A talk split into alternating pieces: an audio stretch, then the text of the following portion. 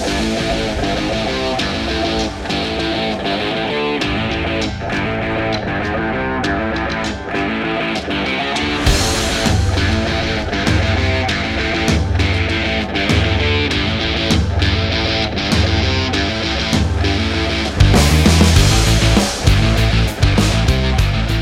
Salve, salve galera, estamos iniciando mais um A Vera Podcast. Eu sou o Lafon. E eu sou o Gustavo. E agora é a Vera. Isso aí. E temos um convidado que, inclusive, a gente teve um, uma amostra grátis no é, Rock in no Cover, não é? Cover. Isso aí. E ficou, deixou claro. Até falei com o Renatão: Renatão, tá de crédito esse convite e hoje é o dia. Temos aqui a presença do Cristiano Almeida. Seja bem-vindo, meu cara. Aê. Ó, quero agradecer essa oportunidade ao Lafon. O Lafon é parente, né, cara? Uhum. Ah, tá em casa, é né? Primo, é. É primo, é primo. Ao Gustavo, ao Bruninho, pela oportunidade. Eu acho que sentar aqui é uma responsabilidade muito grande, né, cara? Tem que estar tá com disposição, né, Tem cara? Tem que estar, tá... não, verdade, cara, verdade. Então, muito obrigado pelo convite. Eu espero contribuir, falar um pouco sobre né, a nossa vida, nosso, nosso trabalho. Estou à disposição. Oh, valeu, cara. Valeu os aços por ter vindo, viu, Cristiano? É, desde a adolescência, de vez quando a gente conversava, na época que eu, que eu tava com banda, eu lembro uma vez quando eu era adolescente, tava com banda, e aí postei alguma coisa, você falou, pô, que legal, já tive banda também. É. Eu acho que você estudou no Medianeira, não foi? Sim, minha vida toda é, no Medianeira, né? Isso, eu lembro que você até comentou isso e tal. E aí você mostrando as fotos até gente, antes da gente entrar online, cara, muito legal que tem muita identificação, assim, pô. Somos, o Lafon também nasceu em Barra, Sim. né? Somos daqui da cidade, nascido, nascidos e criados. Então tem, tem algumas coisas assim que são muito legais, assim, que são gerações diferentes. Né? Nem tanto, né? Nem é. tanto a diferença de idade, mas é muito legal ver essas, essa, essas, essas vivências parecidas, né? Então, velho, brigadaço mesmo. Não, eu, eu que agradeço, cara. A gente está num ambiente familiar, né? É isso aí. Sim. É, morar Sim. em Barra do Piraí te traz essa essa convivência, a gente conhece todo mundo. Eu estava falando é. aqui com o Bruninho que eu, aqui na, na, nessa rua eu frequentei quando era criança, aqui morava a Dona Anaí, ah. pessoal aqui da família Miranda aqui, né? Sim, sim. Então assim, legal, cara. Que eles são, são tios do meu primo, Bruno Brenner. Então assim, Ah, sim, o Bruno Brenner, sim. É, conheço, então assim, legal. a gente a gente vive numa família, Barra do Preio é uma família, né? Que legal. A Nayane, Julie, isso. Fiz primeira comunhão com elas, cara, é. aqui na igreja, aqui embaixo. Não tá tem nem muito tempo, né? Tem... Não, não, não. pouco, pouco tempo, pouco tempo. É. Uns três anos, né? Quatro anos. Uns três aninhos só. Mas antes da gente continuar nosso papo, a gente tem que falar dos nossos apoiadores e patrocinadores aí. Isso aí. Isso aí. É, primeiramente, eu vou começar falando da Metalúrgica de Barra do Piraí, sempre apoiando aí o nosso programa. Para você que quer saber vaga de emprego, tem o QR Code aí na live e tem um link que fica disponível também lá na descrição no final Lá no site deles tem Trabalhe Conosco, você cadastra seu currículo e fica sabendo mais informações. Isso aí. Então, ó, um salve aí pra galera da Nordics, Nordics Hamburgueria Artesanal. Inclusive, até o pão deles é feito artesanalmente. Isso aí. Tá? Então, vocês vão, na hora que acessar, né, Lafon? Maravilha. Vai escolher o Odin ou... Fala Odin um é o preferido. É o que o... mais sai também. É. Né? O Bjorn. Bjorn. Ragnarok. Nossa, Ragnarok. Ragnarok é brabo. O Renatão, vamos pedir daqui a pouco um Vamos, vamos, Cristiano. E tem cupom? Tô sabendo que tem cupom e tem a tem ver com o assunto de hoje. Hein? Isso, mas vamos, vamos deixar na gaveta. Vamos contar antes, depois que a gente contar a história? Tá, beleza. Vamos? Beleza. Então a galera, ó, fica de olho aí. Daqui a pouquinho. É maneira, a história é muito maneira. Daqui a pouquinho a gente vai, vai contar, vai lançar qual é o cupom. E é de 10% de desconto, tá, galera? Tem gente que pergunta assim, ah, 10% mas a, com limite de até 5 reais, porque tem muito isso, né? Ah, é 10% se eu pedir 200 reais de pedido para minha família lá, amigos, será que vou ter 20 reais de desconto? Tem, tem aplicativo que às vezes cobra, ah, é até 5. É. Não, eles estão dando. É 10% no total da compra. Mesmo, é. é. Bacana, que 10%. Bacana, e a galera muito fera. Tá? Então, ó, salve Diogão, Felipe. Tamo junto, viu? E hoje também tem super chat para você que quer apoiar o programa e quer mandar uma pergunta que, e quer que seja prioritário. Valorzinho de 5 reais aí para você mandar sua pergunta. A gente espera o raciocínio terminar e já lê na hora. Tá show? E um, um lembrete também muito importante. Tem uma galera, tô vendo que tem uma galera aqui assistindo. Quem, quem nunca assistiu a Vera, sejam bem-vindos. E para mandar pergunta pro Cristiano, mandar um comentário, igual eu tô vendo aqui a Ellen mandou boa noite, Kaká Groitares também. É, se inscrevam no canal, tá, galera? Se inscrevam, que automaticamente abre a janelinha do chat e vocês ainda ajudam a gente aí também, não é não? Bacana É demais. vocês, vocês estão em outro patamar. Vocês não, não- que isso. E agora vamos iniciar nosso papo. Já Isso aí. passou os merchan, já foi. Exatamente. Vamos lá. Cristiano Almeida, assim, pra, pra quem não conhece, pra galera do Avera que acompanha e que não te conhece até então. Sei que tem uma galera que conhece. Ian, inclusive, ó, do Barra Alerta também. Bora, Vera Podcast, tamo junto. Quem, quem é? Quem, assim, de uma forma resumida, quem é o Cristiano Almeida? Eu, eu acho que é, é um, é um mega desafio, né, quando a gente faz isso pro convidado. Falar Mas- da gente mesmo, É, né? é difícil. Isso, é. Quem, quem é, cara? Fala aí pra galera. Ô, Gustavo, eu sou um barrense, filho de barrense, de José Maria Soares de Almeida e Gilcioni Gama de Almeida. Ah, legal. É, são, são pessoas que é até difícil falar deles, né? Falar dos nossos próprios pais. É difícil. Mas é um orgulho ser filho deles, é um, é um privilégio. É, de família comerciante, me formei em Direito no ano de 2003, né? me formei advogado, É, tenho dois filhos, é, casado, e a gente sempre viveu aqui em Barra do Piraí, é, como eu disse no, no início, né? dentro de uma família. Né? A gente sempre teve é, todo o nosso trabalho voltado para Barra do Piraí, é, junto com a nossa família. Lafon sabe disso, que a nossa família sempre foi muito, muito perto da outra. Então, é, o Cristiano Almeida é uma pessoa simples. Apesar das pessoas olharem e acharem é, algo extraordinário, de maneira alguma. Eu sou muito, muito acessível, né? Sim, é aquela sim, história, falar da gente é muito difícil. É difícil pra caralho. É, é. Mas, Mas- relaxa, tá saindo muito bem. Não, cara. mas assim, cara, é a pessoa, a pessoa simples. Legal, A- legal. a- aprendi isso com meus, meus pais a ser a- é, dessa forma, né? Você falou uma coisa muito, muito interessante, assim. É, igual, por exemplo, ah, você você já teve, já teve trabalhos, tá fazendo um trabalho até político também, né? E, e a- a própria sociedade às vezes cria um. Acha que é difícil de falar, né? Igual É. falou, sobre acessível, ser acessível.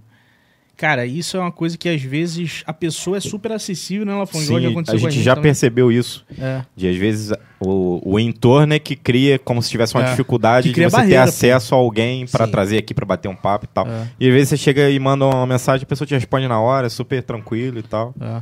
Já aconteceu Tem isso contigo? disso. De alguém, alguém falar assim, porra, pensei que ia ser difícil falar contigo, ou então que não. Pensei que você fosse ass- assado, mas ser assim. Muitas vezes, É. muitas vezes, muitas vezes, né? E a gente, quando se envolve em política, eu me envolvi em política em 2003, quando eu ainda estava na faculdade. Ah, né? Eu estava na faculdade ainda, Quase se formando? estava quase me formando. Sim. Eu comecei a ficar mais próximo do DCE da faculdade. Aí eu fui para uma, uma, para um evento em Goiânia do da Uni. De falar sobre política, discutir política. Isso foi em 2003, julho de 2003. Uhum. E sem nenhuma pretensão. Eu, eu só, eu gostava de, de, de conversar sobre política e tal, mas não sem nenhuma pretensão. Eu voltei de lá com a intenção de entrar para a vida pública. Caraca, então Não, foi, foi- nessa situação. Foi nessa situação. É, então, eu cheguei pro meu pai, eu lembro que eu cheguei no meu pai lá na loja. Eu cheguei e falei assim, pai, eu quero vir candidato a vereador. Hum. Meu pai falou, você tá louco, rapaz? Você tá se formando, você tá se formando agora. Seu pai já, já trabalhou na, na vida pública? Não. Não, meu pai Nunca. nunca quis se envolver. Até tem uma história interessante. Meu pai, ele foi convidado pelo Mário Sérgio, Aham. né, o falecido Mário Sérgio, para ser vice da chapa dele na época, não sei se foi em 92, foi naquela, naquele tempo lá. Meu pai, pelo amor de Deus, não quero saber de política, estou fora disso. E agora ele tem um filho envolvido com política. Ele, e ele fala que exatamente isso. É, se- é, a coisa mais certa que ele fez na vida foi ter recusado participar da vida pública devido à situação que a gente que a gente passa, né? Porque a gente quer, É, é, é. a gente gosta de fazer política de verdade, de falar a verdade, e muitas das vezes as pessoas não estão preparadas para para ouvir aquilo que precisa ouvir. Sim. A maioria do- das pessoas envolvidas na política sempre inventa uma história, conta uma historinha. Ah, né? E, e o nosso papo aqui é bem diferente, cara. sim, sim. E a gente tá numa Cara. época que você discordar de uma pessoa e ter uma opinião contrária gera uma briga, a pessoa quer te bater, que... eles não são capazes de ouvir você Tipo assim, eu gosto da caneca vermelha e você é da azul e tá tudo bem. Cada Pois um é. tem seu ponto de vista. Não, e, e isso é muito importante que haja cada um seu ponto de vista. O debate, a discussão tem que haver. As pessoas precisam cada vez mais ter é, posicionamento, participar. Quando há essa, essa polarização, né, de eu gosto do azul e outro gosta do vermelho, isso prejudica a todos, porque cria um clima horrível. E, e, e participar da política, Lafon, é a coisa mais importante que todo cidadão deve fazer. Sim, concordo. Porque o que acontece hoje é que os políticos maus, eles estão, é, eles sobressaem sobre a sociedade. E se as pessoas, quando dizem assim, ah, eu não gosto de política, eu não gosto de participar de política, você está cometendo um grande erro. É. Porque participar da política faz com que Você os, tem ônibus pra andar, os, os, você tem escola. os políticos maus não, Continue, né? não, não continuem nesse, É nesse processo. A gente precisa, o jovem principalmente, deve participar do processo político. Cara, isso é, isso é muito interessante. Igual você falou sobre indispor, né? É, a gente não quer, a gente naturalmente a sociedade tá, tá fugindo de indisposições. Que é. É. o quê? Por exemplo, você tem um problema com o vizinho, porra, você tenta relevar. Você tem um problema em alguma outra situação, você tenta assim, porra, não quero não quero gerar uma confusão. Mas na vida, toda vez que Quero- você faz uma escolha, você sempre vai desagradar alguém. é, Não tem sim. jeito. E principalmente na política, É. tá ligado? Porque sobressai mais, né? É, porque você mas- mexe no. Assim, muitas das vezes você vai ter que me- mexer no vespeiro. Dentro né? de casa mesmo, cara. Você vai se dispor com o pai, com a mãe, com o filho, com a esposa. É. É, não tem jeito. A sociedade é assim mesmo. Você se dispõe É, com- por tudo. Eu quero minha casa pintada de branco. Vai minha esposa que é de amarelo. verdade. Aí já começa a indisposição, normal. As pessoas não podem, não podem deixar de se indispor por ter um pensamento, por, Por, por entender que aquilo é importante. O que não pode haver, a indisposição criar problemas Exatamente. pessoais. Isso não. É né? isso aí, é Isso isso não aí. pode. E, e é uma das coisas que a gente defende muito aqui, aqui no Avera, assim, a gente traz gente de várias histórias, vários trabalhos, várias opiniões, É. né? É aberto. E, E às E, vezes cara- a gente se indispõe, porque tem gente que fala, por que, que você trouxe fulano, que não sei o quê. Aí no outro, ah, que você defende isso e aquilo. Aí a gente traz uma pessoa que defende o oposto. Ué, mas agora você trouxe um outro É. que a gente gosta de pontos de vista diferentes, né? Isso é perfeito. e isso tem, é... e tem que ser assim. E não muito importante que, que isso aconteça. sim, sim. E a gente não deixa aparente o que a gente pensa. A gente quer que a pessoa, ah, eu penso dessa forma, essa é a minha ideia. Aí o público tira né, as suas conclusões. É. A gente não Uh. toma partido. E, e assim, vamos lá. é, direito, né? Com, você- até então você não imaginava, antes de você começar a faculdade de Direito, você nem imaginava... Nem imaginável. Eu tive um tio envolvido Uhum. com política, foi vereador, mas não passava pela cabeça você participar disso. Uhum. Eu gostava muito de, de debater e discutir política, Sim, né? sim. mas nunca passou pela cabeça concorrer Uhum. é, em nenhum momento da vida, né?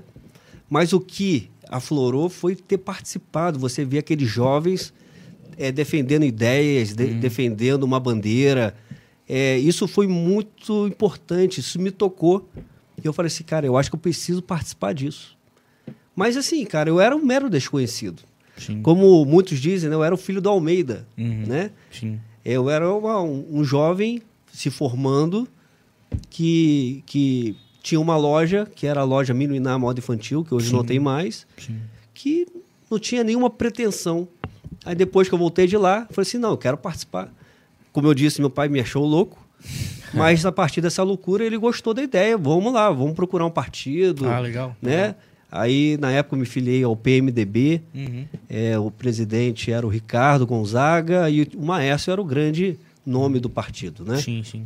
E ele me convidou para o partido e eu assinei.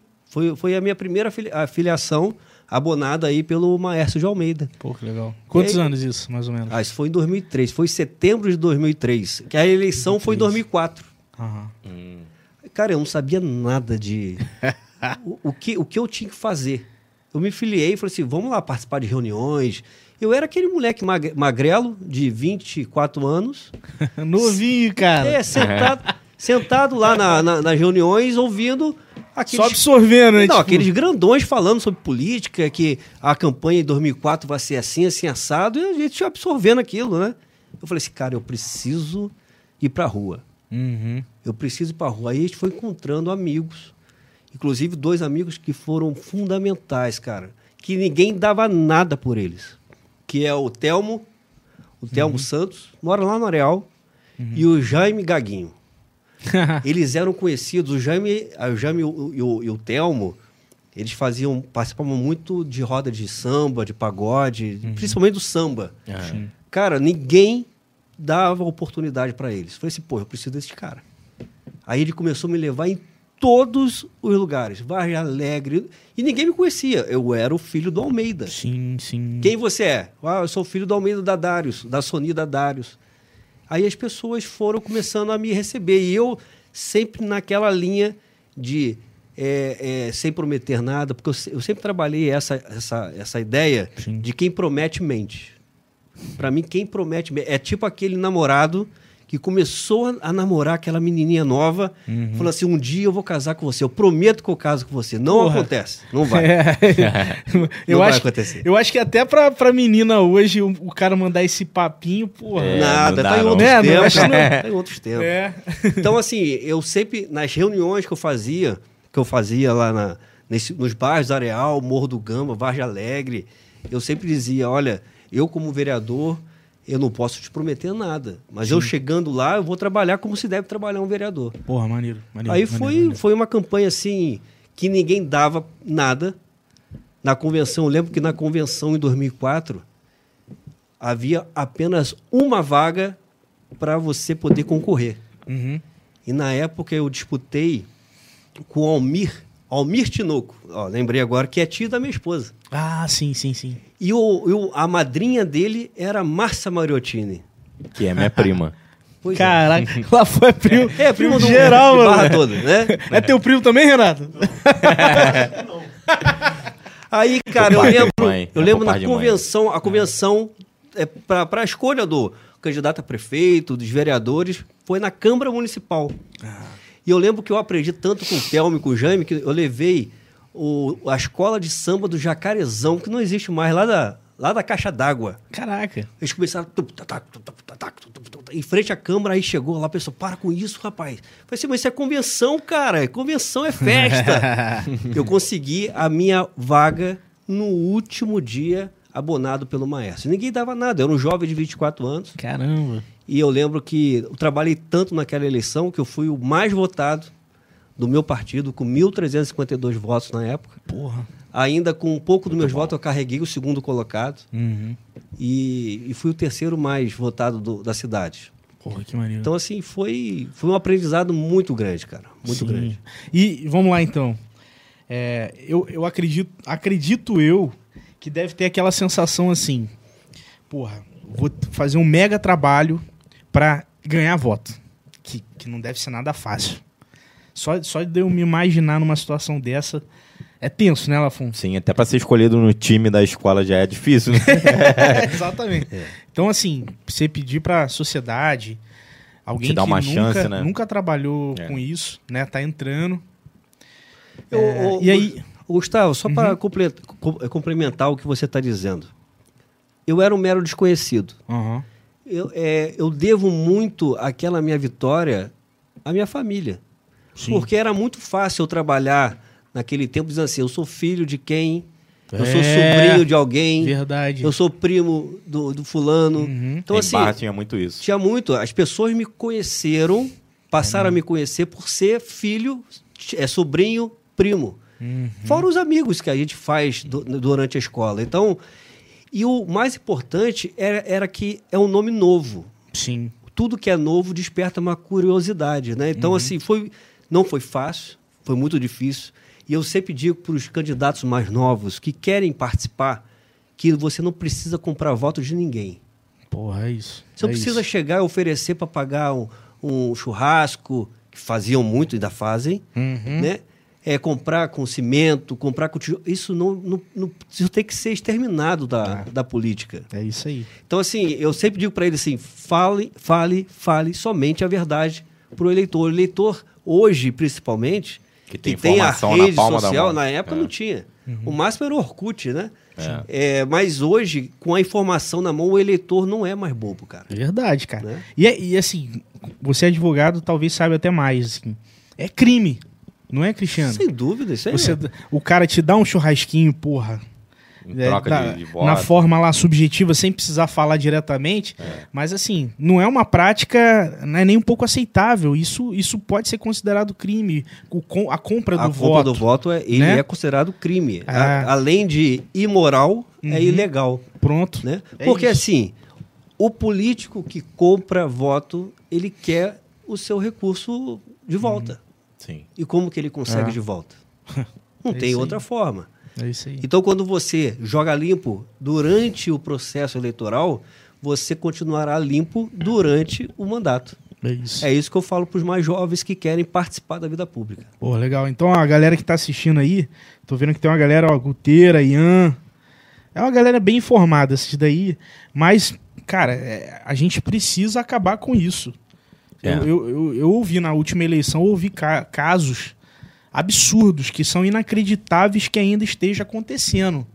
Não só em Barra, mas em outros lugares, Vassouras e tal. assim, Acontece em todos os lugares, É. todos os municípios do país. vários lugares. É. Então, assim, a gente precisa acabar com isso, cara. Isso não. Em cidades vai do levar em lugar interior acontece muito, né? Porque, tipo, capital é mais difícil, que a galera, né, outra, outra coisa Não e tal. sei, cara. Não sei. Mas Às cidade do vezes- interior, às vezes o cara vai lá, na, lá naquele morro lá que tem uma tiazinha que não tem internet, só tem um radinho, aí promete alguma coisinha ou outra ali, na família ele já leva uns 5, 6 votos. Pois é. Né? Então é, os caras vão fazendo isso. Não, e acontece que, que acaba a eleição, né?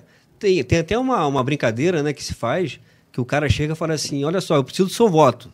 Aí o cara fala assim, ah, eu tô precisando de um par de tênis, então eu vou te dar um pé e se eu ganhar eu te dou outro pé depois. Caraca. Pois é, então, é mais ou menos isso que É acontece. isso aí. Porque assim, é uma coisa é, É absurda o que fazem da política. Aí, cara, entra aquela história das pessoas não acreditarem mais no político. É verdade. Mas o- a atividade é, da, da política, aquele que se propõe, tem um mandato, é uma atividade como qualquer outra. Existe o médico bom, existe o médico ruim, existe o faxineiro bom, Sim. faxineiro ruim, o professor bom, professor ruim, e existe o político bom, o político ruim. Só que sobressai mais o ruim. né? Sim, sim. Porque quando acontece, por exemplo, lá no Acre, o cara foi pego com dinheiro dentro da, do- do- da cueca, como bem acontece algumas vezes aí. É. Aí a pessoa, aí sai no Jornal Nacional, aí a pessoa fala assim, poxa, mas se aquele cara fez, o Cristiano faz também. Então, assim, a, a- generaliza um problema que a gente tenta é, Dia a dia acabar, né? exterminar. Mas é difícil, é um processo muito difícil, tá? É igual, igual quando uma, um, um elogio, beleza. ah, Você recebe lá vários e tal. Igual, por exemplo, um estabelecimento, uma loja, um restaurante. Você tem vários elogios. Mas se você tem uma reclamação, ela tem a potência de sete. Sabe? Sete críticas, vamos, vamos dizer assim. Sete Sim. elogios. Tem um impacto tão grande que é uma coisa que ninguém quer que aconteça. Ninguém quer ir no, ir no restaurante que Ser vai ser mal atendido. Claro, com certeza. Né? Ninguém quer votar num, num candidato que, poxa, não vai entregar, ou então não vai fazer a função dele que deve ser feita. Né? Então, é por isso que a reclamação ela tem um, né? Ela tem esse impacto gigantesco. Sem dúvida, sem dúvida. E, e assim, e aí até comentando, beleza, foi um mega trabalho para conseguir começar né, a vida pública. Acredito que, beleza, entrou. Como que foi isso aí, cara? O início. Foi o a- cara, um jovem. Foi a parte mais difícil. Foi aquela experiência, é tipo aquela criança que começa a aprender a andar. Eu não lembro como, como eu aprendi a andar, né? Mas assim, é tipo, é, você entra num mundo que você nunca participou. É, E, e- e- e- diante de feras, né, cara? sim. A Câmara Municipal que eu fiz parte na época, que eram apenas 10 vereadores, só tinha fera, cara. É. Gente- Galera da antiga. É, galera que tá antiga que tá até hoje. Uhum. né? Temos aí, na época, três que já faleceram, que é o Tostão, Tostão. o Kleber do Areal e a Vilma Santana. Uhum. Mas o- os outros é, seis, que eram dez contando comigo, estão até hoje na vida pública aí, na cidade, né? Com seus trabalhos. Inclusive, um é prefeito hoje, aí tem, um, o- tem dois que é secretário, tem outros que estão vereadores, né? Então, assim, Então, na vida pública. isso em 2004. Então, assim, eu entrei num mundo que eu não conhecia. Sim. E eu mantive a minha postura e a minha posição desde o primeiro dia do meu mandato ao último dia. Quando eu decidi, na época, não concorrer à vida pública mais. Parei. É? E eu lembro no primeiro dia, 1 de janeiro de 2005, na Câmara Municipal foi a posse, eu falei que eu estava entrando para aquela vida ali. E as, as primeiras pessoas na vida que eu não podia decepcionar são meus pais. Porque imagina meu pai e minha mãe lendo no noticiário, no jornal, É. dizendo assim: Cristiano foi pego com desvio de 6 milhões de reais. Nossa. O Cristiano foi pego com tanto não sei o quê. Isso para um pai e para uma mãe é uma, é uma, uma tragédia. Então, Sim. eu honrei, né, dizendo aquilo ali, e eu fiz eu- eu- o meu trabalho durante os quatro anos como vereador, sem, pelo menos, sem cometer nenhum deslize. Sim. Porque errar a gente erra, mas não erra, não erra esse erro absurdo. Sim. A gente, em toda atividade, a gente erra. Sim. Mas errar de forma que comprometa o erário público, que comprometa a vida de alguém, isso, isso- não. Então, legal, legal. Então, chegou no final do meu mandato, eu decidi não concorrer, que foi uma coisa inédita, né? Porque Uhum. quem tem mandato na mão e uma chance boa de ser reeleito, porque na época eu tive uma, um- uma grande oportunidade de trabalhar ao lado do José Luiz Anchite, Uhum. que é já falecido, e, e eu, eu, eu assumi um compromisso com ele. Porque, assim, o que eu vejo de um legislador? Que ele vai criar leis e fiscalizar o executivo. Sim. Sim.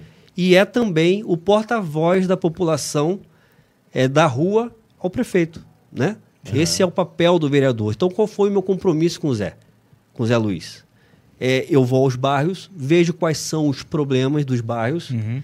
e eu levo esses problemas ao prefeito. Normal. Mas eu fazia diferente e é uma coisa que eu agradeço ao Zé Luiz até hoje. Que acho que ele não fez para nenhum vereador na época. Ah, eu, eu não levava apenas uma demanda. Eu levava os moradores do bairro com problema para que ele enxergasse, sentisse o problema da população. Então eu Legal, ia no legal. bairro, por exemplo, na Vargem Grande. Aí ia fazer uma reunião. Aí eu falava assim, ô Regina, que foi a secretária do Zé Luiz, aqui eu tô na Vargem Grande, na rua tal, aqui tá com problema no, no calçamento. O vereador não faz obra. Quem faz obra é o executivo. Então Sim, eu sim. levava, ó, marca uma reunião com o Zé Luiz aí, eu vou levar cinco ou seis moradores para conversar com ele. Aí marcava o dia, levava cinco ou seis moradores no gabinete do Zé Luiz. e o Zé Luiz se comprometia a fazer a tal obra. Isso é do caralho, hein? Isso é Não, maneiro. cara, isso é Isso- perfeito. Isso é perfeito. Porque Caraca. assim, o que acontece hoje com o vereador? Ele chega e fala assim: Vou lá, Fom, pô, essa rua tá ruim, né? Aí eu, deixa que eu vou resolver. Eu vou arrumar pra você. Aí chega, pô, Gustavo, tá faltando escola lá no seu bairro, né? Ah, eu vou construir a escola pra você. Pô, vereador não faz isso, É, cara. quem faz isso é perfeito. Poxa, é, é isso que a gente tenta ensinar É verdade, pessoas. cara. Então, eu fazia esse, esse intercâmbio aí entre população e eu ficava bem, né? Porque o prefeito se comprometia com o morador. Sim. E eu fazia o papel de vereador. É, e o morador também, parece que, eu acho que nesse processo ele se sente valorizado, né, cara? Demais, cara. De, porra, o prefeito tá me recebendo pra eu falar dos problemas, Isso E é aí, a melhor acho- coisa que tem. né? Vira um compromisso. O cara talvez até vai dar uma volta no bairro pra, porra, já que eu vou lá, vou anotar aqui, cara, né? Legal E o isso. prefeito se comprometia com os moradores. Sim. O Zé Luiz se comprometia com eles. Né? Pô, então, legal. essa era a melhor parte. Sim. Aí eu ficava bem, porque assim, pô, pô Cristiano, O pô, que deu eu atenção pude pra fazer gente. isso é, ó, te Legal. trouxe aqui. Agora é. daqui pra lá já não é mais, né? É, porque Isso. esse é o papel do Porque- prefeito. é. Construir, reformar, trocar lâmpada, é, limpar uma rua, isso é papel do prefeito, não é do não é vereador. do vereador. O vereador é legislar e Fiscalizar. fiscalizar. fiscalizar. Pô, muito legal, muito legal. E assim, tem, tem alguma. Tô vendo que tem uma galera tá, que tá mandando perguntas. Reforçando, tá, galera? Se vocês querem que a gente com certeza leia as perguntas e faça pro Cristiano, manda pra gente superchat, tá? Quem puder aí, além disso, também ajuda, ajuda, o canal. programa. É. Mas, é, tem uma, algumas perguntas. Mas a primeira é o quê? Quando você entrou, vamos lá, vereador, sua impressão foi surpreendente? É, pra, f- se foi surpreendente, sim ou não? Ou se, e se foi surpreendente pra melhor ou pra pior? Tipo, você entrou, caraca, tem uma galera fera. Mas eu tenho que tomar cuidado. Total. É. Total. Eu, eu, eu desde o meu, da minha primeira sessão na Câmara, eu fui de terno e gravata. Uhum. Ah, o pessoal, você é Mauricinho. Não, cara. Um médico não vai para o hospital de short e camiseta. Uhum. Então eu falei assim, pô, se eu sou um vereador eleito e estou numa Câmara Municipal, olha a importância Sim. que é.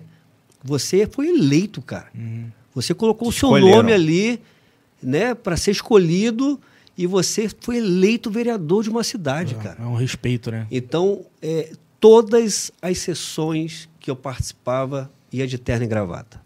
Todas. Não era, não era no, no regimento interno não se obrigava. Uhum. É, a minha impressão foi assim, um susto, medo, muito medo, É, imagino. porque naquela época eu sofri, naquele primeiro mandato, três ameaças de morte. Sério? É. Caraca, Cristiano. Porque a gente. É aquela história, Gustavo, ó, a caneca tá aqui. Quando você muda para cá, você mexeu. É. Uhum. Você mexeu com alguém, Sim. né? Então, assim, foi uma por carta e duas por telefone. Que isso, É. mano. Essa carta não sei nem se eu tenho guardada, deve, deve estar na casa dos meus pais lá. É, mas foi, foi bastante diferente, sabe, cara? Eu cresci demais como homem. Eu entrei um garoto e saí homem, Sim. né? Porque você, é, você está num, num, num local de feras, mas eu digo assim, feras não de maldade. São Sim. pessoas já experientes, com sim. experiência, que me, podia me engolir a qualquer momento. Mas em nenhum momento eu permiti que me engolisse. Eu encarava de frente, olhando, é, com argumento, com justificativa. Então, assim, foi um sentimento de muito aprendizado. Eu aprendi demais, cara. Deu uma acelerada? Você acha que pum, deu uma acelerada pra você no aprendizado, desenvolvimento? Total, total. Mas aí, no- como eu falei, no último ano do mandato, eu decidi não concorrer, porque você envolve muito a sua família. Ah, É, você, você coloca a sua família à exposição. Começam a julgar seu pai, sua mãe, sua esposa, seus filhos, meus tios, meus Caraca. primos. As pessoas julgam, né? É natural que as pessoas falem da outra, mas na política você fica É tão em evidência que você Que passa a ser julgado o tempo todo. É. Eu lembro que quando é, é, eu entrei, no dia da vitória, no dia que nós con- conquistamos a vitória, eu lembro, alguém me disse, não me lembro quem, isso foi na Praça Nilo Peçanha, comemorando lá, feliz, né? Uhum. Alguém falou assim: olha, você entrou honesto e agora, a partir de agora, você vai ser o pior, pior pessoa do mundo. caralho. Você vai ser chamado de safado, de maconheiro, de ladrão. Então, assim, e é verdade, as pessoas te julgam por aquilo que você não é. Porque eles te comparam com o- o outro político, Uhum. aquele que faz as coisas erradas. Sim. Né? Então, foi um aprendizado maravilhoso. Mas eu decidi não concorrer mais. Sim. Eu falei assim, eu Dá não uma quero. pausa. É, eu não quero você, mais. você, naquela época, você pensou em nunca mais voltar. Eu pensei em nunca mais voltar. Eu pensei. Foi uma decisão assim de não quero. Uhum. Meu pai ficou assustado. Zé Luiz falou assim: Que isso, meu filho? Porra. Até o Pezão me ligou na época e falou assim: Tô sabendo que você não é candidato mais. Eu falei assim: Não sou, não, Pezão. Não quero. Aí eu decidi não concorrer. E, e você lembra o- é, se teve alguma situação pontual que. você falou, "Ah, Tipo, tô fazendo aqui, tô tentando fazer direito e tal, e, e aconteceu isso, e você falar, ah, não, pra mim deu. Ou não, foi uma soma de tudo. É das soma, soma de tudo. É, É, porque assim, quando você entra, você imagina que vai mudar o mundo, né? Uhum. Você entra que você, eu vou acabar com a fome do planeta. É. Mas quando você vê, se, se resume a uma ilha, né? É. é. Aquilo, aquilo passa. E cheio de muro de concreto em volta. né? Pois é, porque não depende só de você, É. cara. É mesmo, tá? E o, e, o, e o legislador, que tem a função de fiscalizar e, e, e, e legislar, não tem o poder de decisão. A decisão cabe ao executivo. Uhum. Né? A gente fica naquela. Eu faço as leis para beneficiar o município e fiscalizo quando há um erro do, do prefeito, do, do, do executivo. Fora isso. Então, assim, foi uma soma de muitas coisas. Foi família, né? Na época eu estava com problema da- com a minha primeira esposa, né? Nós tínhamos um... A relação, ela vai, ela vai se deteriorando, sabe? Sim, sim, sim. Então isso vai pesando muito, até que a gente decide não. Sim. Aí eu passei oito anos fora. Oito anos. Oito anos fora. Caramba, caramba. E, assim, antes da gente falar aí um pouco mais do, do atual, é, você chegou a estudar, foi no Medianeira, né? Minha vida toda, do jardim ao terceiro ano. É. É. E, e uma das coisas comuns assim que eu vi em relação à banda, né? Você teve duas bandas, foi isso? É, é, rapaz, essa história é. até acelera o coração, né? Porque foi a melhor fase da vida. né? Porque é a fase do crescimento, você tá junto com seus amigos. É, e eu comecei a tocar violão muito cedo. Na época foi a professora Fernanda. E isso foi através do meu primo Sandro. Meu primo o Sandro tocou teclado por muito tempo na banda Agenda, Ah, a banda agenda, pô. né? Por muito tempo. O Sandro é um, um músico que não está mais vivendo da música, mas por muito tempo. Foi- me influenciou muito a tocar o violão. Eu lembro que eu ganhei meu primeiro de Jorge, né? Com cordas de nylon e fui aprender. Legal. E a gente vai, é, é, durante a caminhada, conhecendo os amigos, né? Aí eu, nós, eu encontrei com três amigos maravilhosos, que foi o Márcio, Márcio Correia, o Luiz Carlos e o Fúvio, né? E nós fundamos a banda Sentido Contrário. Você Eu- lembra o porquê da- da- da- do nome? Não, uma coisa louca, assim. Será que era um pouco a resistência? É, Numa pode- época talvez parece, de. né? É. É, os nomes assim de banda, né? na época, Legião Urbana, Sim! Paralama do Sucesso. Então, sentido Mentes contrário. divergentes, né, Bruninho? Puta que pariu, que nome. Então, sentido contrário. Rapaz, a gente ensaiava na casa do Luiz Carlos, era um quarto. Tamanho dessa mesa aqui, ó. Cabia uma bateria. eu tocando guitarra na época, né? O Luiz Carlos tocava teclado e o Márcio cantava. Sim. E a gente foi tocando, cara, de brincadeira. E foi só crescendo, né, cara? As pessoas vão se aproximando. Aí veio o Leandro e o Guto, que hoje do Hiperlink. Sim, Belink. Aí eu tava falando aqui antes, né? Eu, pô, eu toquei com estrelas da, da música em Barra do Piraí, né, cara? Fala aí. Pô, Chitão, Chitão. Bartô. Vai. Pô, cara. Galera olha, fera. Olha o privilégio, cara. Então, assim, foi uma, uma, uma passagem importantíssima. Então, a gente começou com o sentido contrário e passou pra banda Gueto, Ah, com oito componentes. caraca. Caramba. É, Tinha eu- cozinha? Tinha o sopro? tinha sopro, tinham três no sopro. Era, Porra, o, era o Rodolfo no trompete, o André no trombone. O André hoje toca na, na banda da Aman. Ah, sim. É um músico espetacular. Pô, que legal, cara. E o Luiz Carlos no sax. Luiz Carlos hoje mora lá em- no sul, Uhum. né? É, aí na, ban- na bateria era o Bartô, no teclado estava o Carrico. Não sei se vocês conhecem. o Ca- O Carrico tocou Carrico, muito na noite, aí teclado. Eu na voz, o Leandro na guitarra e no baixo o Guto. Porra. O Guto, o Guto, o Guto tá aí até hoje, ah, né? o Guto Toca. é fera, né, cara? Feraço É. mesmo, verdade. Aí eu lembro que no dia 20 de abril de 1997, nós tocamos na Praça Nilo Peçanha. Rapaz, foi a É coisa uma- mais maravilhosa do mundo, né, cara? E eu lembro que a gente subiu no palco, tava vazio, daqui a pouco, de repente, encheu. Falei assim, e a mão começa a suar, Yeah. né? Você começa a É ficar nervoso, nervoso, é. aí você dá uma desafinada, mas depois vai esquentando. Depois toca o pau, né? É. Aí eu lembro que a prefeitura ia pagar a gente 200 reais e com aqueles Pra 200... dividir pra oito. Não, a gente ia comprar a mesa de som. A gente precisava de uma mesa de som. Ah, sim. Com 200 reais a gente comprava a melhor mesa de som. Em 97, pô. É. Rapaz, eu tô esperando esses 200 reais até hoje. Porra. E foi um dos motivos, foi um dos motivos que deu uma desanimada na galera, porque É. porque aí o, o sopro, né, os nossos três sopros foram foi convidado pela banda Zeus, do Christian, o Marcelo, né, né? É, então assim, cada um foi seguindo o seu caminho. Aí eu fui, entrei para faculdade, o outro foi fazer outra coisa. Sim. Mas cara, é coisa maravilhosa mexer com música. Ah, é bom demais, Né? cara. Muito bom. E, é- e eu vejo muito isso aí mesmo, cara. Tem, tem muitos projetos que acabam ou acabam desanimando muito por isso. O cara começa e aí começa a tocar e tal, aí vai, porra, primeiro show, já leva um calote. Tá É. ligado? É, mas a, a prefeitura sempre atrasou mesmo pra pagar. Mas É o no- várias, tá? Época de carnaval, então, pô, na época eu toquei de DJ, trabalhei na rádio. Você tocava no carnaval, você ia receber dois meses depois, pô.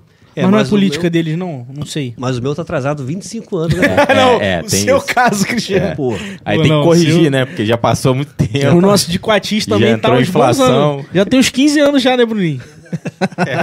é. foda. Mas aí acaba que a galera. eu acredito que muitos desanimam aí. Por exemplo, ah, é, poxa, quebrou um equipamento. Porra. E agora, Vou né? pagar com o quê? Com calote? Não vai, né? É. Cara, mas ainda mais o jovem, né, cara? É, o É, jovem O jovem Duro. Tem dinheiro. duro. É. duro, duro. A filho. gente não tinha dinheiro, não, cara. É. Eu nu- nunca recebi mesada do meu pai, não. Eu juntei dinheiro, né? Eu juntei dinheiro pra comprar minha, minha guitarra Yamaha, Uhum. que hoje tá com o Carlos Ivan. Carlos Ivan. Toma cuidado com ele aí. É. E a minha, o meu violão Eagle, cara. Então, assim, eu juntei dinheiro, juntando dinheiro. Não tinha mesada, não. Sim. Então, é, o, o jovem daquela época que gosta, tinha um sonho, era, a gente tinha que juntar esse dinheirinho aí pra comprar. Hoje também, não muda nada. Sim. Mas vou te falar, cara, é, eu, eu estive na Secretaria de Cultura, é, fiquei por um ano lá, Aham. né? Eu fui convidado pelo... De Barra do Piraí? Não, lá do, do Rio. Do Rio? Eu fui Ah, convidado legal. pela Daniele Barros, secretária de Cultura do Estado, para Uhum. compor o- o- os quadros dela lá. Sim. Gustavo Lafon e Bruninho. Eu, nesse tempo que eu fiquei lá, eu aprendi ainda mais a respeitar o fazedor de cultura. Porra, que foda. Ainda mais. A gente já tinha o respeito porque a gente fazia cultura também, Sim. a gente participava. É, mas eu aprendi ainda mais a respeitar o fazedor de cultura, porque a gente percebe, quando a gente está envolvido, a grande dificuldade que, esses, que essas pessoas, seja de qualquer manifestação é, é, cultural, É seja da música, do artesanato, seja da pintura, seja do o grafiteiro, Uhum. a gente eu percebi, aprendi a respeitar ainda mais, Sim. né? Sim. Porque é, ainda mais depois dessa pandemia, É. porque a atividade cultural foi a primeira a ser Afetada. afetada e continua sendo a última a restabelecer a normalidade. Uhum. E eu aprendi tanto, cara. E, sinceramente, nunca vi um governo do Estado é, fazer tanto pelo, pela cultura como foi feito nesse depois pandemia. Oh, legal, legal. E a Daniele Barros, com todo respeito, até falo para as pessoas acompanharem o trabalho que ela faz na rede social. Daniele Barros. Daniele Barros, secretária de Cultura, ela Pô, está olhada, em todos os, os cantos fazendo cultura. Pô, que legal. É, nesses últimos dois anos, o Estado, o Estado liberou editais inéditos no país para atender o fazedor de cultura. Tivemos aí o Cultura nas redes 1, Cultura na rede 2, teve o edital do Carnaval, Isso pro estado todo? para o Estado do Rio de Janeiro todo. Caramba. Legal. Teve, teve Aldir Blanc. tem Aldir Blanc, por exemplo, que é nacional, de né? autoria do, Au- do Auro, Auro Ribeiro, né? deputado federal Auro Ribeiro. Ah. é, que, que beneficia bastante o, o fazedor de cultura. Mas teve aí, estou falando isso de editais do Estado, coisas que não se fazia antes. Teve aí o edital do Rua Cultural, que é para o pessoal do grafite. Teve edital para as pessoas especiais, né? Para, as- pro- para aquelas pessoas que tiveram, que têm dificuldade, né? É, é, especial. Teve aí até da quadrilha junina, agora que terminou há pouco tempo as inscrições. Porra, Então, assim, são editais que valorizou a cultura. que maneiro. Coisas sim. que a gente não, não tinha essa, essa valorização um tempo atrás. E, e pra galera que é da cultura, que é fazedor da- daqui da cidade, região, como que. ah, Porque eu, eu ouvi de muitos, muitos artistas, músicos comentando que o acesso, até, por exemplo, como requisitar o Blanc, Rouanet nem é, é- é um pouco mais distante, né? Vamos, vamos na Aldir Blanc. Nesse caso da, da, da- da Secretaria do, do, do Estado do Rio, qual é o melhor caminho que o, o fazedor de cultura pode fazer para ficar por dentro de ter acesso a esses recursos? Cara, você fez uma pergunta sensacional. A maior dificuldade hoje de um fazedor de cultura é iniciar um projeto. Sim. O fazedor de cultura, ele quer, no final de todo um processo, receber seu dinheiro. Sim. Sim. Mas como é que ele recebe o dinheiro?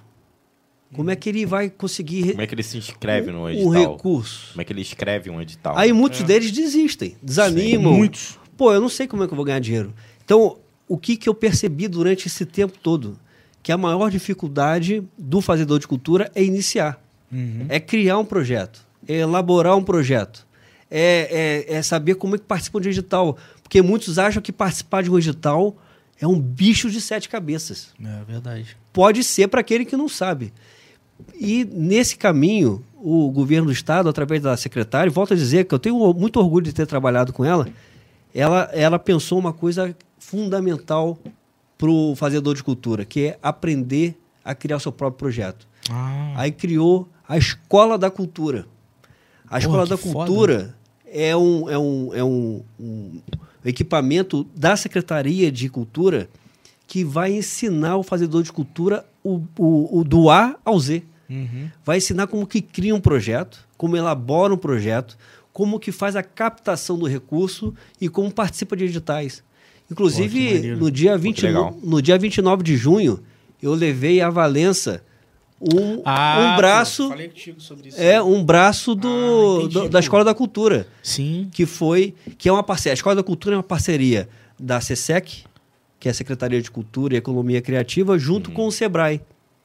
Quem ministra as aulas é o Sebrae, são, são os professores do Sebrae, são pessoas capacitadas. Porra, que maneiro. Então, em Valença, dia 29 de junho, eu levei a Valença, a pedido do vereador Ailton Batista, que é um, é um fazedor de cultura, ele é artista, né? Lá, em- lá- e é vereador hoje lá em Valença. É um braço da Escola da Cultura, que foi um programa de elaboração de projetos culturais. Sim, sim. Tava cheio, tava, ficou lotado, cara. Ah, imagina. Legal. Então, assim, é- Legal, é- legal. existe essa possibilidade. Uhum. Falta o acesso, as pessoas precisam ter acesso a isso. É isso que eu tentei, Uhum. durante esse tempo todo, levar o acesso a esse fazedor de cultura. Pô, legal, pegou na dor, de fato, né? Claro.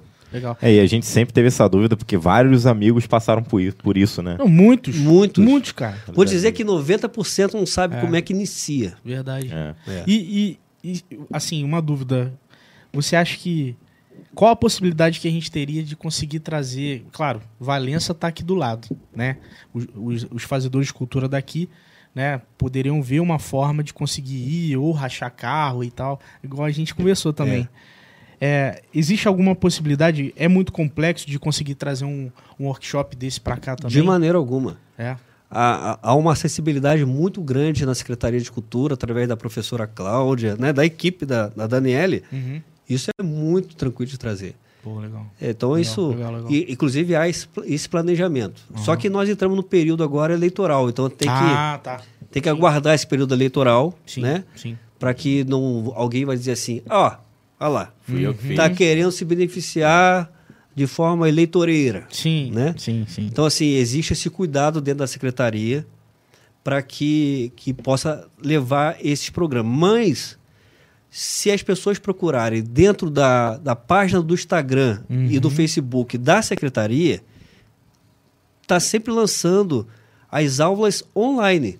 Porra aí. É feito aulas online de elaboração de projeto, captação de recurso, Pô, isso. de participação de editais. É só entrar lá, tá lá. Cursos gratuitos. Uhum. Tá à disposição. Tem, hoje todo mundo tem um celular, dá pra assistir, hein? Dá para assistir. perfeito, cara. Perfeito. Inclusive, tem algumas pessoas assistindo a live agora, por exemplo, o Michael, o Michael, o dançarino da, da do Uhum. Impacto, Aham. ele já fez vários cursos da Escola da Cultura do Estado do Rio de Janeiro. Pô, legal, cara. Ó, falaram aqui, ó. Roda de Cultura da, do Solidariedade Jovem, no dia 3, 13 de agosto, Ah, sim. na Praça Nilo Peçanha, a partir das 17 horas. Legal. Movimento Legal, Daniel. maravilhoso. Pô, maneiro, cara. Legal. E, e, e esse- você conhece esse grupo? Eu, não- eu até então não conhecia. É, você tá vendo que tem tá, tá, tá rolando os movimentos culturais aqui na cidade. O que, que você tá enxergando em relação a isso? Eu acho que depois que eu entrei, comecei a participar de perto da, da cultura, da Secretaria de Cultura, as coisas vão se atraindo, né, cara? As- a- o- vai chegando um fazedor de cultura. Hoje eu tive uma reunião de manhã com um artista de Barra do Piraí, rapaz. Bater um papo com ele foi uma coisa maravilhosa. Inclusive, ele já está planejando trabalhos culturais por toda a cidade, né? Legal. Porque ele mesmo falou, hoje de manhã cedo. Nós marcamos 9 horas, ele chegou um pouquinho atrasado, mas chegou. né? Mas eu, eu te falei quando eu cheguei aqui que eu tenho um problema sério com o horário, né? Sim, sim, você falou. Eu sempre chego 10, 15 minutos antes porque eu não gosto de atrasar, cara. É, mas é. Vamos lá, é uma qualidade, pô. Não é sei, qualidade. acho que é toque. Porque se Eu alguém sempre se atrasa atraso. também. Eu sempre atraso. Eu tenho eu me toque, considero cara. atrasado pra caramba, mas eu acho que. Até tem aquela É. história do que passa no, no stories do Instagram, Uhum. só, só as quatro. É, né, parece assim. Ah, tá. Não Do- tem da plaquinha? É, parece uma plaquinha assim, Sim. é, quatro bobeiras suas, não sei lá. Sim, curiosidade. Rapaz, curiosidade. Eu tenho um problema sério com organização. e eu tenho problema sério com hora, cara. É mesmo? Nossa senhora. Eu chego antes para não ter problema. Caramba, caramba. E quando, e quando passou um minuto, dois minutos, eu falo assim, meu Deus do céu, já tô atrasado, cara. Só passou dois minutos. É, mas é. Meu pai era assim. É. e- Não aprendi isso nada é com ele. importante, cara. Isso é, isso é muito importante, Cristiano. A gente vive numa cultura que, porra, cara. é, o atraso é é normal, normal. pô. É. Você marca, tipo, quatro horas, já- todo mundo que envolvido na- nessa reunião vai chegar às quatro e meia. Pois é. É, virou, virou cultura, né? E, e assim, vamos, vamos ser franco, gera desperdício, né? De, de tempo Claro. mesmo. O que você poderia fazer quatro vezes no dia, você passa a fazer duas. Eu penso assim, Né? eu, não, eu, não, eu não posso fazer as pessoas me esperarem. Eu não quero que as pessoas. que eu não gosto de esperar as pessoas. Né? Eu espero porque a gente precisa Uhum. conversar, um, bater, né? conversar alguma coisa. Mas eu digo assim, eu não me permito que as pessoas me esperem. Sim. É isso que eu penso. É, ó, Aí cria uma neura, né? Coisa de maluco. talvez um exercício de empatia com a pessoa, porra, não quero que É. Talvez, ela eu passe quero. por isso. é, tá não, porque a- o político tem uma fama ruim. O Ah, é? político tem fama de chegar atrasado em tudo, né? Ah, é? Não sabia. Isso é, ué. Quando marca uma reunião para 5 horas, chega às 6 e meia.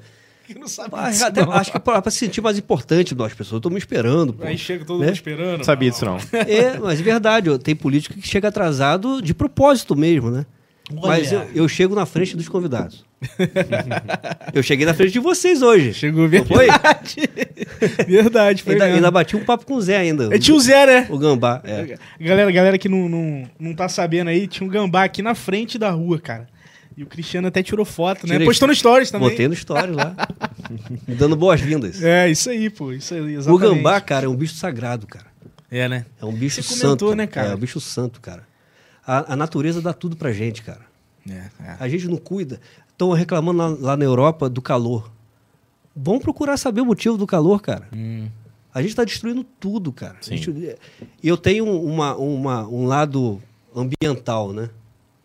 Talvez eu não seja 100% ambiental, porque eu ando ainda de carro a gasolina, ainda uso roupa eh, que não é 100% ambiental, mas eu tenho um cuidado muito grande com essa parte. Lá na minha casa eu tenho um, um, um pedaço dela que eu dediquei totalmente a, a replantar, a reflorestar. Pô, eu já, legal. já plantei no meu cantinho lá pelo menos 100 árvores. 100? É. Caraca, bastante. E tem um morro pra cima lá que não pertence a mim, que eu falei assim, eu acho que eu vou plantar um a cada mês, porque quando o dono perceber já tá cheio de árvore tá lá. cheio. Vai gradativo. Então assim, quando o ser humano, quando o ser humano perceber que o calor que ele tá sentindo lá na Inglaterra chegou a 40 graus, Caraca. né? Ele fala assim, pô, a culpa é minha. Sim. Hoje você vê, por exemplo, em Barra do Piraí, nenhuma política pública de meio ambiente, cara. Nenhuma. Caramba. vai reformar uma escola, destrói todas as árvores que tem em frente à escola. É, inclusive eu vi, eu, eu não sei se foi no seu stories, eu vi que lá na praça de Ipiabas, onde, é, é- onde era a quadra, é, tá sem árvores, né? É, ficaram algumas só que não, não vão atrapalhar a asa do avião, né? Sim. É, mas derrubou lá ipês, coqueiros antigos lá de mais de 30, 40 anos. E, e o que que faz com... Porque assim, a minha sogra, por exemplo, tava precisando tirar uma árvore na casa dela, foi uma puta de uma documentação, É, teve que absurdo. pagar, em- uma burocracia enorme. Total. Mas assim, Na casa da minha mãe tem uma árvore que dá risco pra casa e até hoje a gente não consegue. Entra com processo, com tudo e não consegue tirar. Mas eu vou assim, eu vou, vou falar sobre essa parte, porque a, secreta- a Secretaria de Ambiente passa por uma dificuldade de, de equipamento muito grande. sim, não tem um caminhão sexto. Inclusive, quando eu estava vereador, eu fazia parte do Conselho de Ambiente do município. Aham. E isso foi uma bandeira que a gente, todos os conselheiros na época levantou muito isso. Nós não temos o caminhão sexto. Na época se precisava usar o caminhão sexto da Secretaria de Iluminação Pública.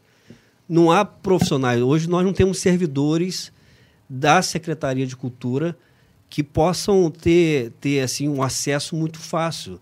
Porque problema tem em todo lugar Sim, sim. né?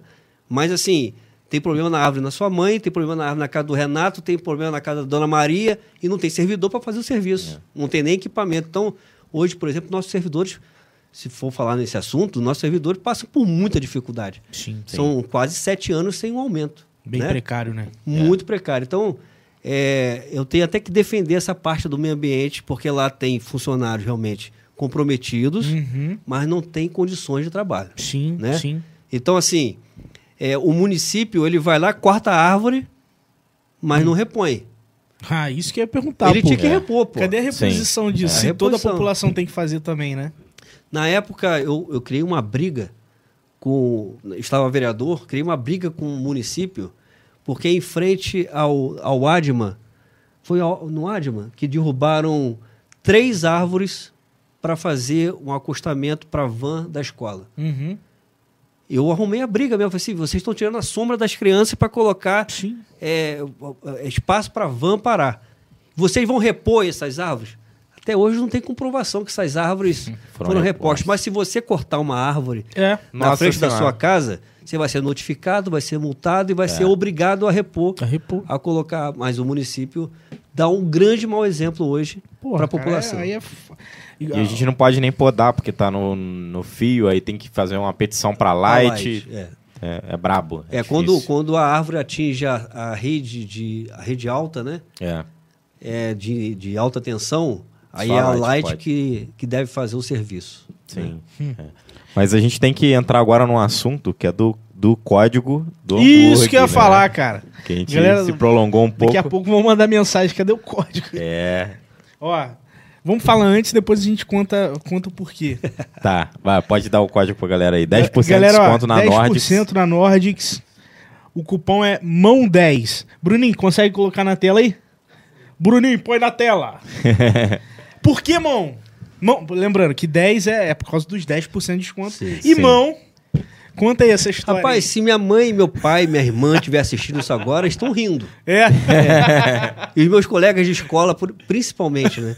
Esse foi meu apelido na, na, na época de escola. Sim. Principalmente na época do segundo grau. Hoje é o ensino médio. Ah, sim. Mas na sim. época a gente tinha o primeiro, o segundo, o terceiro ano do segundo grau, né? Sim.